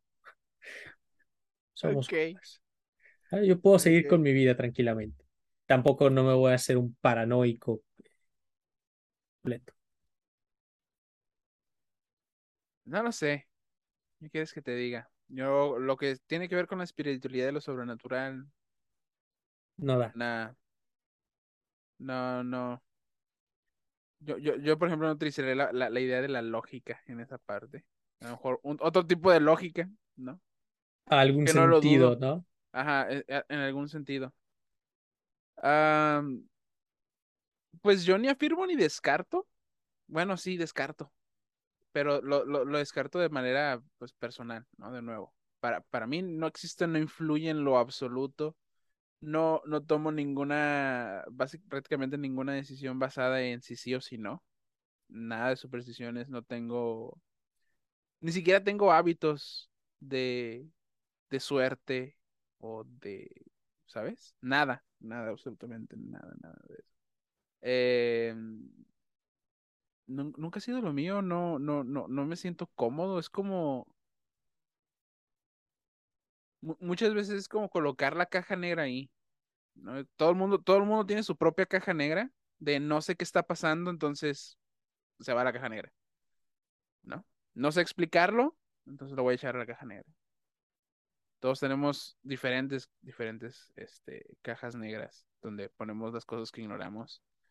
Pero El problema con esa caja negra es que muchas veces no sacas las cosas de ahí para revisitarlas, para saber por qué están ahí, porque es una caja negra. No ves lo que está dentro. No nomás dices, está, es ahí, ahí está dentro. ¿Por qué el celular funciona? Ciencia. ¿Por qué, por qué el Papa? Porque Dios. ¿Por qué el, este, los mercados? Porque el capitalismo. ¿Sabes? Todo eso es una caja negra. La gente no tiene la menor idea de lo que está hablando, simplemente lo echa ahí. Y pues, eh, eh, no sé, no me parece una, una, una forma muy ah, ética de vivir. Chis, ética. Qué intenso. Ya, nah, pero no una ética kantiana ni, ni productiva, más de un estilo de tipo de aristotélica, una ética aristotélica, ¿no? Más de ese tipo de, de, de, de ético. Pero, pues está chido, es, es, es muy entretenido. A mí me encantaba en, y me sigue encantando con, es- escuchar, leer, ver historias de terror, sobrenaturales, de cosas inexplicables. Eh, desde el clásico que, que en la primaria te dicen, no, esta primaria, los más grandes te dicen, no, esta primaria antes, hace muchos años, era un cementerio de, Era un de lo que tú quieras, era un panteón. ¿No? Me encantaban esas historias cuando tenía 5 o 6 años, estábamos en la primaria, siempre te contaban eso. Todas las primarias, no, no conozco a nadie que no le hayan contado que su primaria era un panteón, en algún momento. A mí no me decían que era un panteón. Conmigo era hasta allá atrás, porque había un. En la explanada y todo había un montonal de, de salones, todo estaba a la vista de la, explanada. Había un huequito yendo hacia la biblioteca. Que tú entrabas a la biblioteca y había un pequeño espacio de cemento y ahí colgaban las piñatas, ¿no? Todo, la explanada y por acá estaba el huequito, tú entrabas, ahí estaba entrando la biblioteca, aquí el pequeño huequito de cemento, todo muy bien. Y luego si das un poquito más, había una entrada, era como la entrada secundaria que a algunas personas les servían y algunos entraban por ahí, o salitas también. Y había unas banquitas. Entonces servía como área de comida para ciertas personas, pero había muy poquitas. Y luego hay un punto en el que estaba cerrado a secas. O sea, rara vez lo abrían. O sea, literalmente rara vez iban allá el intendente, el conserje, a abrir ese lugar. Ya había eh, mesabancos rotos y todo ya a la vista. Pero más al fondo sí había una entrada a un salón, por ponerle una palabra, eh, que nunca sabíamos qué era lo que había ahí, pero estaba el rumor de que había, no me acuerdo si era, no sé si una, una alumno, una alumna muerta, algo por ese estilo, ¿no? O sea que te tenías que acercar allá que se escuchaban ruidos y todo. Lo irónico de que cobraba sentido es que no había una entrada eh, por parte de la explanada, o sea, te tenías que meter por todo el desorden, que, o sea, estructuralmente no tiene sentido. O te tenías que meter por todo el desorden de los mesabancos, de esto, de aquí, de mover, o sea, ni siquiera el lugar donde guardaban cosas, sencillamente era un salón, no sé qué tan grande, o sea, también no era tan amplio, pero no podías acceder a él. Y pocas veces el conserje iba para allá, pero muy pocas veces. O sea, yo creo que en toda mi vida lo llegué a ver de los seis años, ¿no? Que estuve en esa primaria, dos veces. O sea, ir para allá, yo. De que fue como, ay, el otro día fue para allá, porque yo tenía buena relación con ese conserje, tenía buena relación. Le has Niño. preguntado, le has sacado eso y hecho... Yo le llegué a preguntar en su momento, de las, pues sí, de las pocas preguntas que le hice, eh, si se podían, si podía entrar, si se podía entrar, perdón, por otra parte.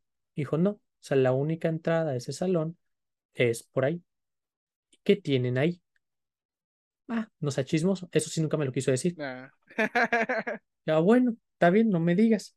Pero entonces él tampoco me decía, yo tampoco no es como que le preguntara mucho, pero siempre manteníamos un cierto margen a ese salón. ¿Sabe? Por si no podías acceder. Pero, no sé, estaba así como botanilla y todo cuadraba. Es como, no hay un acceso por parte de la, de la explanada, o sea, solo te puedes meter por allá, está todo desordenado, o sea, tampoco es lugar práctico como para que guardes un material. O sea, nada, todo pintaba como que sí, ese salón, ahí. y alguno que otro El Salón de los Fantasmas. Sí. O sea, de que alguien había muerto. Qué ideas de los niños, ¿no? Y los profes también, de ningún momento ningún profesor nos cayó, ¿sabes? O sea, Qué malos profes, qué malos profes. o sea, lo, lo dejaron. A lo mejor ellos creían lo mismo. A lo mejor y sí, no sé, la, la neta, quién sabe. Pero A lo mejor ellos nunca, sí sabían que había pasado ahí. Y era peor que lo que ustedes estaban diciendo. ¿quién lo está descabellado? Pues, Pero luego yo salgo de esa primaria y la arreglaron bien bonito. Yo, ah, sí, ¿verdad? Justo cuando yo me voy. Lo típico. Ya, hay, hay una, hay una película, creo, en la que Dios, este, controla el universo a través de una computadora o algo así. Ajá, sí, está chido. Y, y en, en el programa de la computadora, que es nuestra realidad, hay como leyes universales, como la de la fila en la que tú no estás, siempre se mueve primero, o siempre se mueve más rápido. ¿Sabes? Así, de esas cositas que dices, qué mendiga suerte, qué mendiga suerte, pero por X o Y razón sucede. Ya. Mm, Cosas así. No, es- a- a- otra, hay otra que dice, siempre, en tu escuela siempre tiene que pasar algo sobrenatural. Siempre. Es, es, es parte de la vida, es parte de la vida. Es como eh, respirar y dormir, ¿sabes? Me acuerdo que en la primaria, que yo no sé si esto estuvo bien, eh, creo que era quinto de primaria. Sí, yo creo que yo tendría unos 10 años, 11, ma- no, unos 10 años. 10, 11 años. Eh, nos ponen unas películas de terror, pero de terror para adultos, que en mi casa no me hubieran dejado ver. Nos Ok. ponen en la primaria. Y yo estaba entretenido viéndolas y dije, "Ah, no me acuerdo qué mendiga película. Pero era, no, Ah, no me acuerdo de qué era. Era, era un cliché, estabas en un bosque. no es Eso es cualquiera. Sí, o sea, está, no sé, dicen bosque, infinidad de películas, pero lo estábamos viendo, sí tenía partes que estaban medio, medio creepizonas, que te dices, yo lo aterrizo ahorita, digo, eh, la neta, qué, qué rollo, ¿no? O sea, ¿por qué nos pusieron eso? Y la neta, nadie se inmutó, o sea, nadie le dio, no, todos lo estábamos viendo, y salvo los más asustadistos, que sí se estaban asustando con los ruidos o con la sorpresa, que también eran muy pocos, eran como dos o tres, bien, bien, bien, que se estaban asustando. Todos los demás estamos como, o sea, como hasta entre- está entretenida. Sí, me podría asustar en algún momento, lo típico, un, un creepypasta, un desmadre así, no sé si es la palabra correcta o como antes le decía, ¿no? Un que es, jumpscare. "Uh". O sea, me podría asustar, claro, está hecha para eso, pero está entretenida, ¿sabes? Y lo aterrizo ahorita y digo, no sé si fue apto para los niños. para esas edades, o sea, digo, yo lo planteo y digo, a ver, yo ahorita yo no le pondría, o sea, yo no les pondría esa película. O sea, no pondría una película Ok, así. no sé. No sé, yo, no- yo, yo no sé si pondría película, pero te puedo recomendar una película de un bosque. Bueno, no es de un bosque, es de una cabaña. The Forest. Se llama, se llama Ash vs. Evil Dead. No sé si la has oído. Es Ash. un clásico. Lo estoy googleando. Ash vs. Evil Dead. O Evil Dead nada más, nada más se llama así. Pero la viejita, la original. ¿Es una serie de televisión? Ah, no, es de Eh, 2015. Salió la serie, hay tres películas y la serie. Y luego hicieron una remake. Ok. Te recomiendo las tres películas originales y la serie. Está en Netflix, ¿verdad? Ah, la serie creo que sí. Mira la primera película. Si te gusta la primera película, es- te va a gustar el resto. Está muy interesante. eh, es de mis películas favoritas. Esa, esa de Ash vs. Evil Dead. Tiene un poco de. Parece una película de bajo presupuesto. Eso, no sé si, no sé si es una película de bajo presupuesto, pero parece una película de bajo presupuesto. También la Es, época. es ver. tipo slasher. eh, bueno, no, no, no es slasher porque no hay un asesino como tal, pero es sobrenatural y todos los que van a la campaña, a la cabaña mueren, exceptuando el protagonista. Ajá, Déjame, adivinar. Había eh, una persona afroamericana, una rubia, un futbolista. No, ¿No? no, No, no, no era de esas. Eran, eran dos, dos, e- era lo más estereotípico que te podrías haber imaginado. Dos parejas heterosexuales, si no mal recuerdo. O eran tres. O Es, e- mucho es- esa es la otra balanza, ¿no? Ese es el otro camino. O sea, si no son las típicos estudiantes, es la típica pareja. O creo familia, ¿no? Ajá, sí. No, está chida, está chida la película. eh, te la recomiendo. Está, está- Tiene un humor extraño, tiene una forma de interpretar la... Es incómoda en algunas partes si no estás acostumbrado a ese tipo de películas, pero está, está interesante. A mí me gustó, me gustó bastante esta película. Hablando ahorita de esto de Slayer, terror, películas, series, ¿no has visto que pues va unado con los demonios el nuevo anime que se hizo tendencia? ¿Cuál? El, Dim- el. Demon Slayer. No, Chaseman, el Ah, vato de la motosierra, ah, no, no es, no, no, ¿no te llamó? no, es demasiado para mí, ¿sabes? Ya, nah. Bueno. Pero te recomiendo Berserk. Ah, e- ese sí conoces el infierno. Berserk. Te, te presentan el infierno ahí, ese sí Ah, está. Berserk. Wow. No, es una, una gran obra, una gran obra, este, un gran dibujo. Este, Kentaro Miura, te nos fuiste.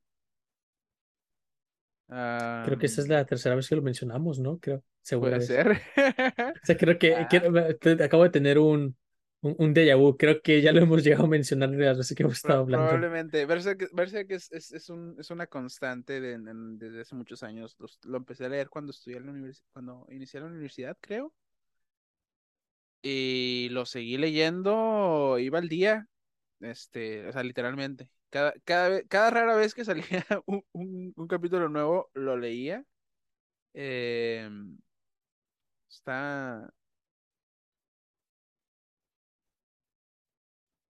No, no, no duré tanto leyéndolo, por ejemplo, creo que, por ejemplo, One Piece le- llevo más tiempo leyéndolo probablemente que, que One Piece Berserk. está largo. Berserk, eh, One Piece está largo. Berserk también está largo. Sí, sí, sí. Eh, pero Berserk toca varios, varios tropos que a mí me gustan y están interesantes. Por ejemplo, maneja la causalidad. En lugar del destino, habla de la causalidad. Que es la misma.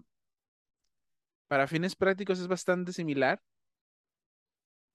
Pero hay cierta diferencia. sí, sí, no. La idea, la idea de la causalidad es como tú puedes saber tantas cosas que podrías hasta cierto punto determinar el futuro. Pero como no lo puedes saber todo, eh, siempre hay un margen de error. Y la idea es que este personaje, eh, Gantz, está fuera de las leyes de la causalidad. O tiene un- un- una causalidad este, no limitada por, por, por la que ya existe para el resto de los seres vivos, ¿no? Y hay muy pocas personas que pueden estar fuera de esa causalidad. Que básicamente es como, tu destino es no tener destino, puedes escogerlo.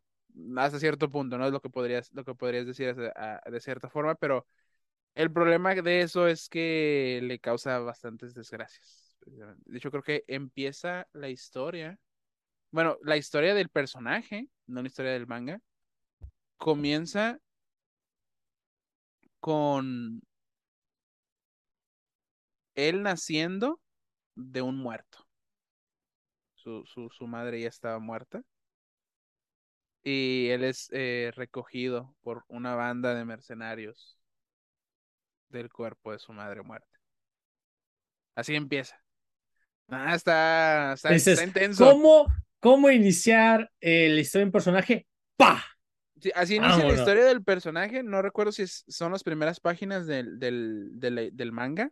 Sí, pero la presentación. Pero la primera página del manga, si no mal recuerdo, es este personaje principal, Guts, teniendo sexo con un demonio al cual está a punto de matar. Así, primera página. ¡Fua! ¿Qué te dices? ¡Pah! Bien sí. intenso. Sí, está, está bien intenso, está bien intenso, está súper, eh, súper raro ese, este, to- todo, pues inspiró Dark Souls. La, la saga de Dark Pues, Souls está inspirada, está inspirada en, en, en parte de la, de la estética y de la historia que tiene detrás este Berserk. Y, y, pues tiene sentido, también parten de, de una zona geográfica, ¿no? O similar, bueno, la misma zona, zona geográfica, lo podríamos decir así. Y, y influyó, influyó muchísimo su, su historia, la forma, eh, su protagonista, la forma de llevar la historia.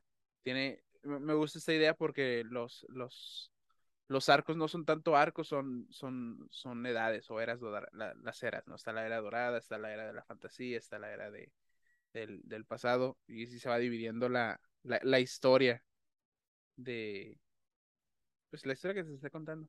Se supone que es la... podríamos hablar que el personaje principal es este Gats, pero eh, la historia es un poco más grande que él. él, te la cuentan desde su desde su perspectiva, ¿no? Ajá, desde su hombro, ¿no? Lo, lo, vas acompañando en su historia, pero la historia es más grande que él. Están pasando muchas cosas fuera y eso es lo que me gusta. Por ejemplo, eso es lo que me gusta Como Tolkien. De, de, One Piece. Como Tolkien. El, sí. el world building, el, el, la creación del mundo, es, es algo importantísimo para no perder la, la suspensión de la credibilidad. ¿No? Si tú tienes un mundo bien, bien formado, es fácil eh, o es más cómodo saber las reglas y saber comportarte o, saber entender qué es lo que está pasando. Hacia dónde dirigirte, qué sí, qué no, dentro de lo ya preestablecido, que tú mismo preestableciste, vaya. No, pues por ejemplo, ¿Sí? Tolkien no, no, te va a decir que, que los elfos llegaron de, de, una esquina del mapa al otro en dos días, porque no tiene sentido, son kilómetros y kilómetros, van a tardar meses, años de llegar de una esquina del mapa al otro. Eso tiene sentido, eso, eso te da, te da esta, esta construcción de, del mundo donde dices, tiene sentido, parece real. Obviamente los elfos no existen, pero si existieran, pudieran hacer ese recorrido en esa cantidad de tiempo, ¿no? Dentro de, o sea, si te metes a este mundo, a esta fantasía y te empapas, dices, todo encaja y todo tiene sentido. Ya. Yeah. Ya te sales de la perspectiva, desde la perspectiva y dices, obviamente, pues estos no existen. Pero pues ahí matas, eh, matas, ¿no? Entonces, que eso me recuerda, bueno, no, no esto, ¿no? Eh, hay una serie en Netflix que promocionaron un poquito, que todavía no sale, sale en 2023, en enero creo, uh -huh. un autor japonés eh, de historias de terror. ¿Qué? Historias de terror japonesas. No sé ¿No si es, te haya... ¿No es el de Uzumaki? No me acuerdo. Eh, según yo, él no ha inventado todas, o bueno, no sé si haya inventado algunas, pero mayoría es como se quito más las leyendas mexicanas, como la Ah, Llorona, el charro y esto. Entonces, él retrata esto y crea como un poco de historias. La neta he leído muy, muy, muy, muy, muy, muy, muy, muy poco, y lo único que me quedé fue un poquito de del tráiler promocional que sacó Netflix, que tiene, o sea, que son historias de terror, que también los japoneses de aparte tienen historias bien, Sí. bien El, te- el sacadas. terror, el terror asiático, el terror asiático tiene, siem- siempre tiene un pequeño toque extra de, de perturbación, Sí, ¿no? Esa lejanía que tenemos entre las culturas, pero esas, esos puntos donde como humanos todos tocamos, esos puntos que como humanos todos tocamos, independientemente de la cultura que tengamos, te permite relacionarte lo suficiente. Pero es tan extraño que te perturba desde otro punto de vista. allá están medio, medio intensas algunas historias. O sea, hasta para mí yo digo, ay, que, no sé, los estudiantes con este tipo de color, paso, o sea, se, se han sacado unas que me, me quedó así impactado. Entonces, la, o lo atractivo de esto son las historias que son interesantes, o sea, dentro de, si te gusta este tipo de cosillas, son interesantes y que aparte que la animación, que también es una parte fundamental si vas a hacer una serie, pues la animación también se ve bastante buena y dices, ah, por animación está chido, por historias está chido y este autor parece que también es importante dentro del mundo. Neta, yo nunca lo he escuchado, yo solamente vi el tráiler, dije, ah, mira, se ve, se ve interesante y dije, sí me dan ganas de verlo. O sea, ya a lo mejor si no me gusta o se me hace bien raro, lo que sea, pues lo dejo de ver, pero me interesa ver el primer capítulo, a ver, quiero ver qué, qué onda, ¿no? Y no son, y son historias eh, inconexas, o sea, son, son relatos, entonces no va a haber una conexión como tal, hasta donde yo entendí. Y cuando busqué así rápido el autor, el autor, si era como que, ah, reconocido, eh, ta, ta, ta, ta, dije, bueno, es un autor reconocido, ya fue hace meses, sí, creo que ya meses, de cuando salió, salieron esos. Dije, ah, mira, así, se quedó en mi cabecita cuando salga, la quiero ver. A ver qué pasa. Y ahorita me acordé de, de, de que de verse que los juegos y todo, dije, ah, esa serie estaría, estaría buena que hubiera salido, porque es la que traigo en mente, porque tengo muchos años que no miro nada de terror como tal. Mm, La, única que me llamó la atención en varios años fue la de Winnie Pooh, y no la he visto. ¿cuál de Sacaron Winnie? una sí, no sé si ya salió, si la van a sacar. Eh, a este punto no- ya no me acuerdo. Fue una de historias de Winnie Pooh, de porque creo que se hicieron, La live action, dices. pero de terror. No, hay una de Ah, Winnie de, Pooh, de sí, de terror. que son gente como disfrazada de estos Oh. personajes y que están haciendo un desmadrote. Porque creo que esa historia se hizo pública o que ya no tenía derechos, no me acuerdo qué pasó, y entonces Ujú. la gente ya la podía utilizar. Y como ya la podían utilizar, que dijeron, oye, pues vamos a cambiarle la perspectiva y me dice Winnie Pooh, el osito, pues es Winnie Pooh, el osito de dos metros con una motosierra, con un hacha, lo que sea, que va a ser un destrozo con nosotros también disfrazados. Y yo me quedé, ok, propaganda la tienen, porque de entrada eso, o sea, por lo menos a mi Facebook le llegó, fue como, ah, pues está, a ver, sí te saca de onda, por lo menos dices, hey, guacha esto, van a hacer una película de Winnie Pooh De no miedo. manches, de miedo, dices, ¿qué onda, no? ¿Qué rollo con esto? Entonces, por lo menos propaganda gratis tuvo, porque sí fue algo así como, no manches, ¿qué rollo con esto, no? Sí, fue algo disrupti- disruptivo en ese apartado. Pues, pues eso es el terror, ¿no? Eh, el, el, el analizar y el observar escenas cotidianas desde una óptica diferente. No, dime. Como la mendiga serie que yo no la he visto, la mendiga serie que sacaron, creo que fue en Netflix, de este asesino serial. Ah, sí, no, no, no, no lo he visto. No, Pero no es como que tenga mucho tiempo para estar consumiendo, entonces ahora soy como más selectivo con lo que consumo, Yo, ¿sabes? yo tampoco la he visto, pero lo que es más interesante es lo que la gente mencionaba, que se le hacía muy loco, muy intenso el- la interpretación de ese personaje, porque todo lo que está ahí sí está llevado a hechos reales, por las entrevistas, todo, o sea, todo completamente. Entonces se les hacía muy intenso, porque, eso se me hacía muy canijo, la perspectiva que ellos tienen de alguien de terror es la versión de Hollywood, de ese asesino sádico, loco, que ves, pa, pa, pa, que te va a estar Que es todo destrucción, todo mal, no tiene un ápice de, de, de buena persona en su, en su existencia, eh, podría matar a su vecino. Sí, pero esto de aquí se me hizo muy curioso porque fue un, no manches, esto está bien raro, que no sé qué. Y dices, a ver, aterrizada la realidad, ya por los desórdenes mentales que puedan llegar a tener las personas, es que sí, eso sí existen. O sea, son, pues, son personas o son personas que pueden comportarse normalmente y que tú las puedes ver normal, que luego son unas hijas de su santa madre de Dios. O sea, y eso es, esa es la realidad. Esa sí es la cruda realidad. Entonces, ese desfase de la versión de Hollywood es el atractivo que vende, sí, pero la realidad es esta. Gente que te puede manipular, que puede mentir, que te puede engañar, que puede parecer una persona normal, pero que tú no sabes lo que puede llegar a ser. O sea, ese, ese se- recableado a la gente fue como un, me- la, la gente le gustaba y le desagradó por el apartado de la interpretación, por esas escenas que no dan miedo, simplemente son escenas de tensión donde, porque leía unas reviews y vi unas escenas eh, que retrataban la historia de esta persona, de cómo se queda mirando a las víctimas, que esto, que aquello, luego ya los veía los comentarios de esa escena y es como ta, ta, ta, y digo, a ver, sí, sí está raro. Obviamente una persona normal no estaría haciendo esto, ¿no? Obviamente. Pero es que eso es, eso es lo normal dentro de una persona que no está bien mentalmente. Esa es la realidad. No es, la realidad no es esa persona con un cuchillo o con un hacha. Entonces, esa, hay una palabra que se me está olvidando. Ese giro se me hizo muy interesante. Y es lo único por lo que me llamó la atención de la serie. No la he mirado y muy seguramente no la voy a mirar, pero esa sensación o eso, eso que le causó a las personas que miraron la serie y que dijeron, es como, sí, ¿qué te imaginabas? ¿Te imaginabas al típico asesino esperando en el bosque?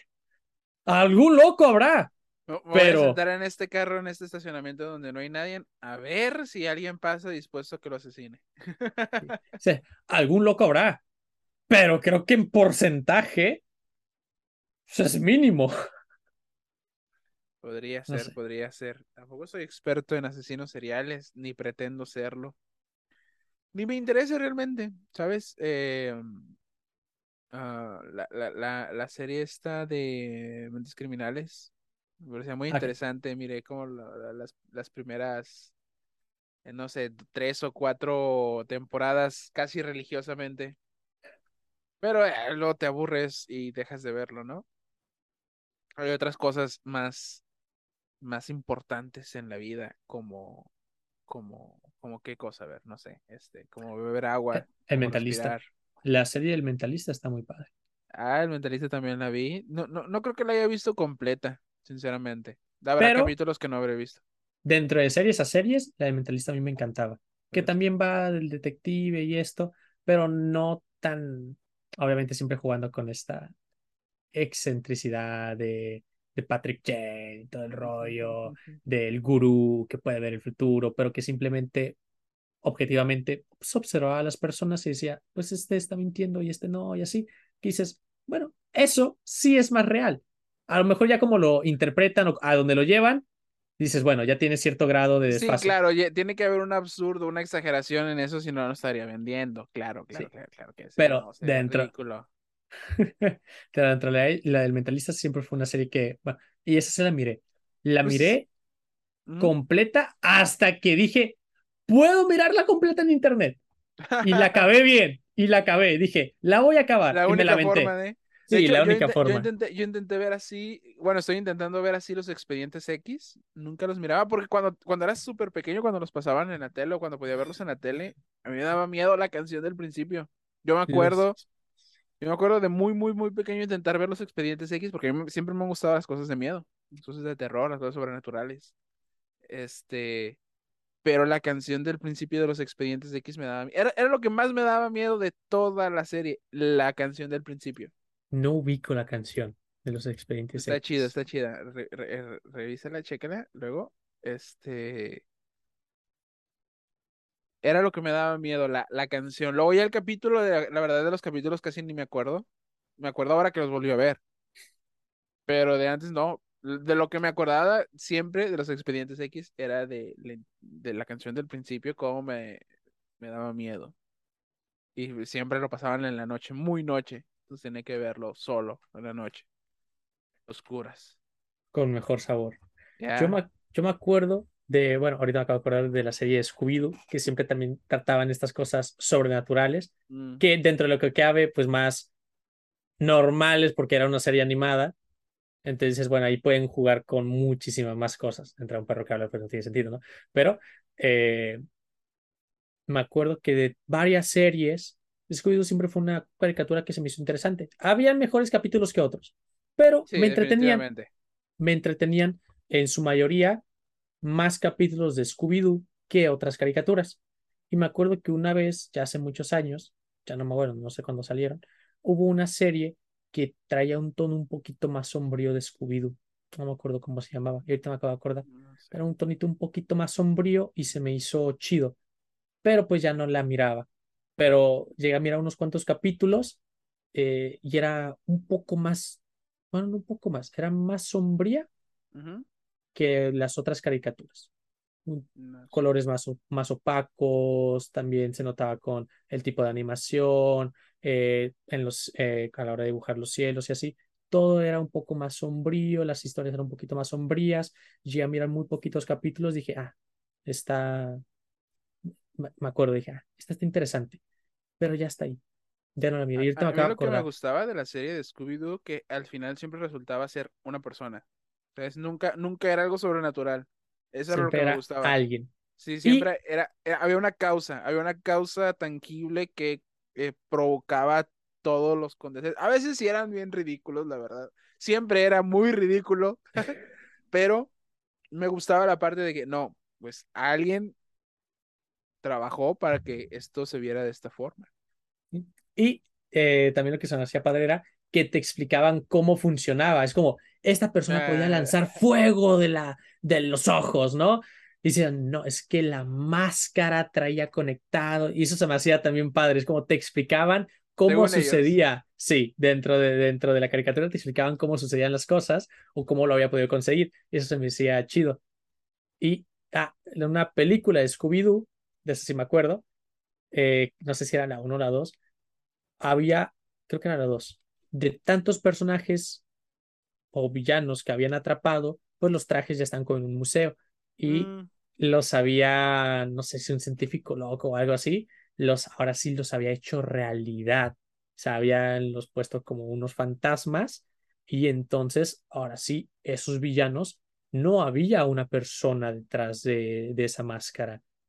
Era un ente. Y dices, ah, e- eso se me hizo chido también una vez. Cuando vi la película dije, ah, ok, no sé, se me hizo interesante. Pero, pero está, o sea, hay que romper mucho la incredulidad ahí. O sea, ¿cómo le das vida? ¿Cómo le das muerte a un objeto? ¿Sabes? ¿Cómo, lo, cómo conviertes un objeto en algo intangible que sea fantasma, que tenga un raciocinio y un nivel de inteligencia similar al del humano? Bueno, ese siempre ha sido mi, mi, mi, mi, mm, ah, como problema con las historias de fantasía, ¿sabes? Es como, s- ¿sabes? Tienes inteligencia eh, similar a la de, a la de un humano, ¿por qué, por qué el humano permite o por qué llegamos a eso, ¿no? Por ejemplo, lo, lo de los elfos en Harry Potter. ah, ¿Sabes? O sea, de- demuestran mucha mayor capacidad que los magos, pero ¿en qué momento? Igual no sé si en el libro se explica, bueno, el libro se explica, pero, pero está raro, ¿no? Es- es- Está raro. Que lo dejen aquí en los comentarios. Yo me acuerdo, y me, me iba a poner a vagar, pero eso sí, no. De Harry Potter no he leído nada. Antes me contaban mucho de, de lo que era de Harry Potter y en las películas se muestra muy poco de los elfos, pero según yo sí había una, había una razón. Igual y estoy equivocado, porque me llegaron a contar muchísimas cosas de Harry Potter y eso fue hace años, pero según yo sí había una razón por la cual ellos estaban bajo, no sé si control sea la palabra correcta, pero no se oponían ante los, los magos y hechiceros. Ante Y brujas. esclavitud. Que, que igual se utilizó más que nada, yo creo que es un reclamo, ¿no? Realmente, es, es, es como el reclamo por, por todo el es- la esclavitud que realizó el humano a lo largo de toda la historia. Reflejado en una historia para niños, pues pusieron ese otro, ese otro tipo de personajes adorables, ¿no? Para, para simbolizar y ejemplificar y, y educar a las nuevas generaciones y recordarles que la esclavitud no es algo muy agradable. Que luego está como botanita, ¿no? Ah, un elfo. En la historia de eh, Rowling. Ah, Un elfo. En la historia de Tolkien. La belleza, ¿no? Andando. Está, Muy, está. muy diferente la, la, la perspectiva. de cada, de cada uno de, de, de esos. Los orcos. Los orcos. He estado, he estado leyendo, he estado leyendo y, y- y documentándome ligeramente, muy, muy, de una forma muy lúdica, sobre el universo de Warhammer 40.000. No sé si has escuchado hablar de Warhammer 40.000. Es un videojuego, si no me Ah, según yo, eso es mucho más que un videojuego, pero sí, tiene videojuegos.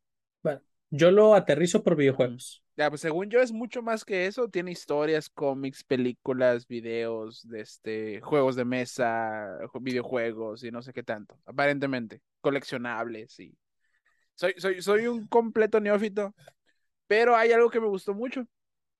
En la mitología de Warhammer, eh, creo que una especie de dioses o algo así, eh, crearon a los orcos. Y los orcos son como hongos. Se reproducen como hongos. por sí solos. eh, con esporas. Con esporas. Entonces, está, está chido porque, bueno, fueron esos, esos, estos or- los orcos fueron creados para pelear contra otra especie. Entonces, son una especie que se basa en la guerra. Todos los orcos quieren la guerra. Su razón de vivir es, la guerra.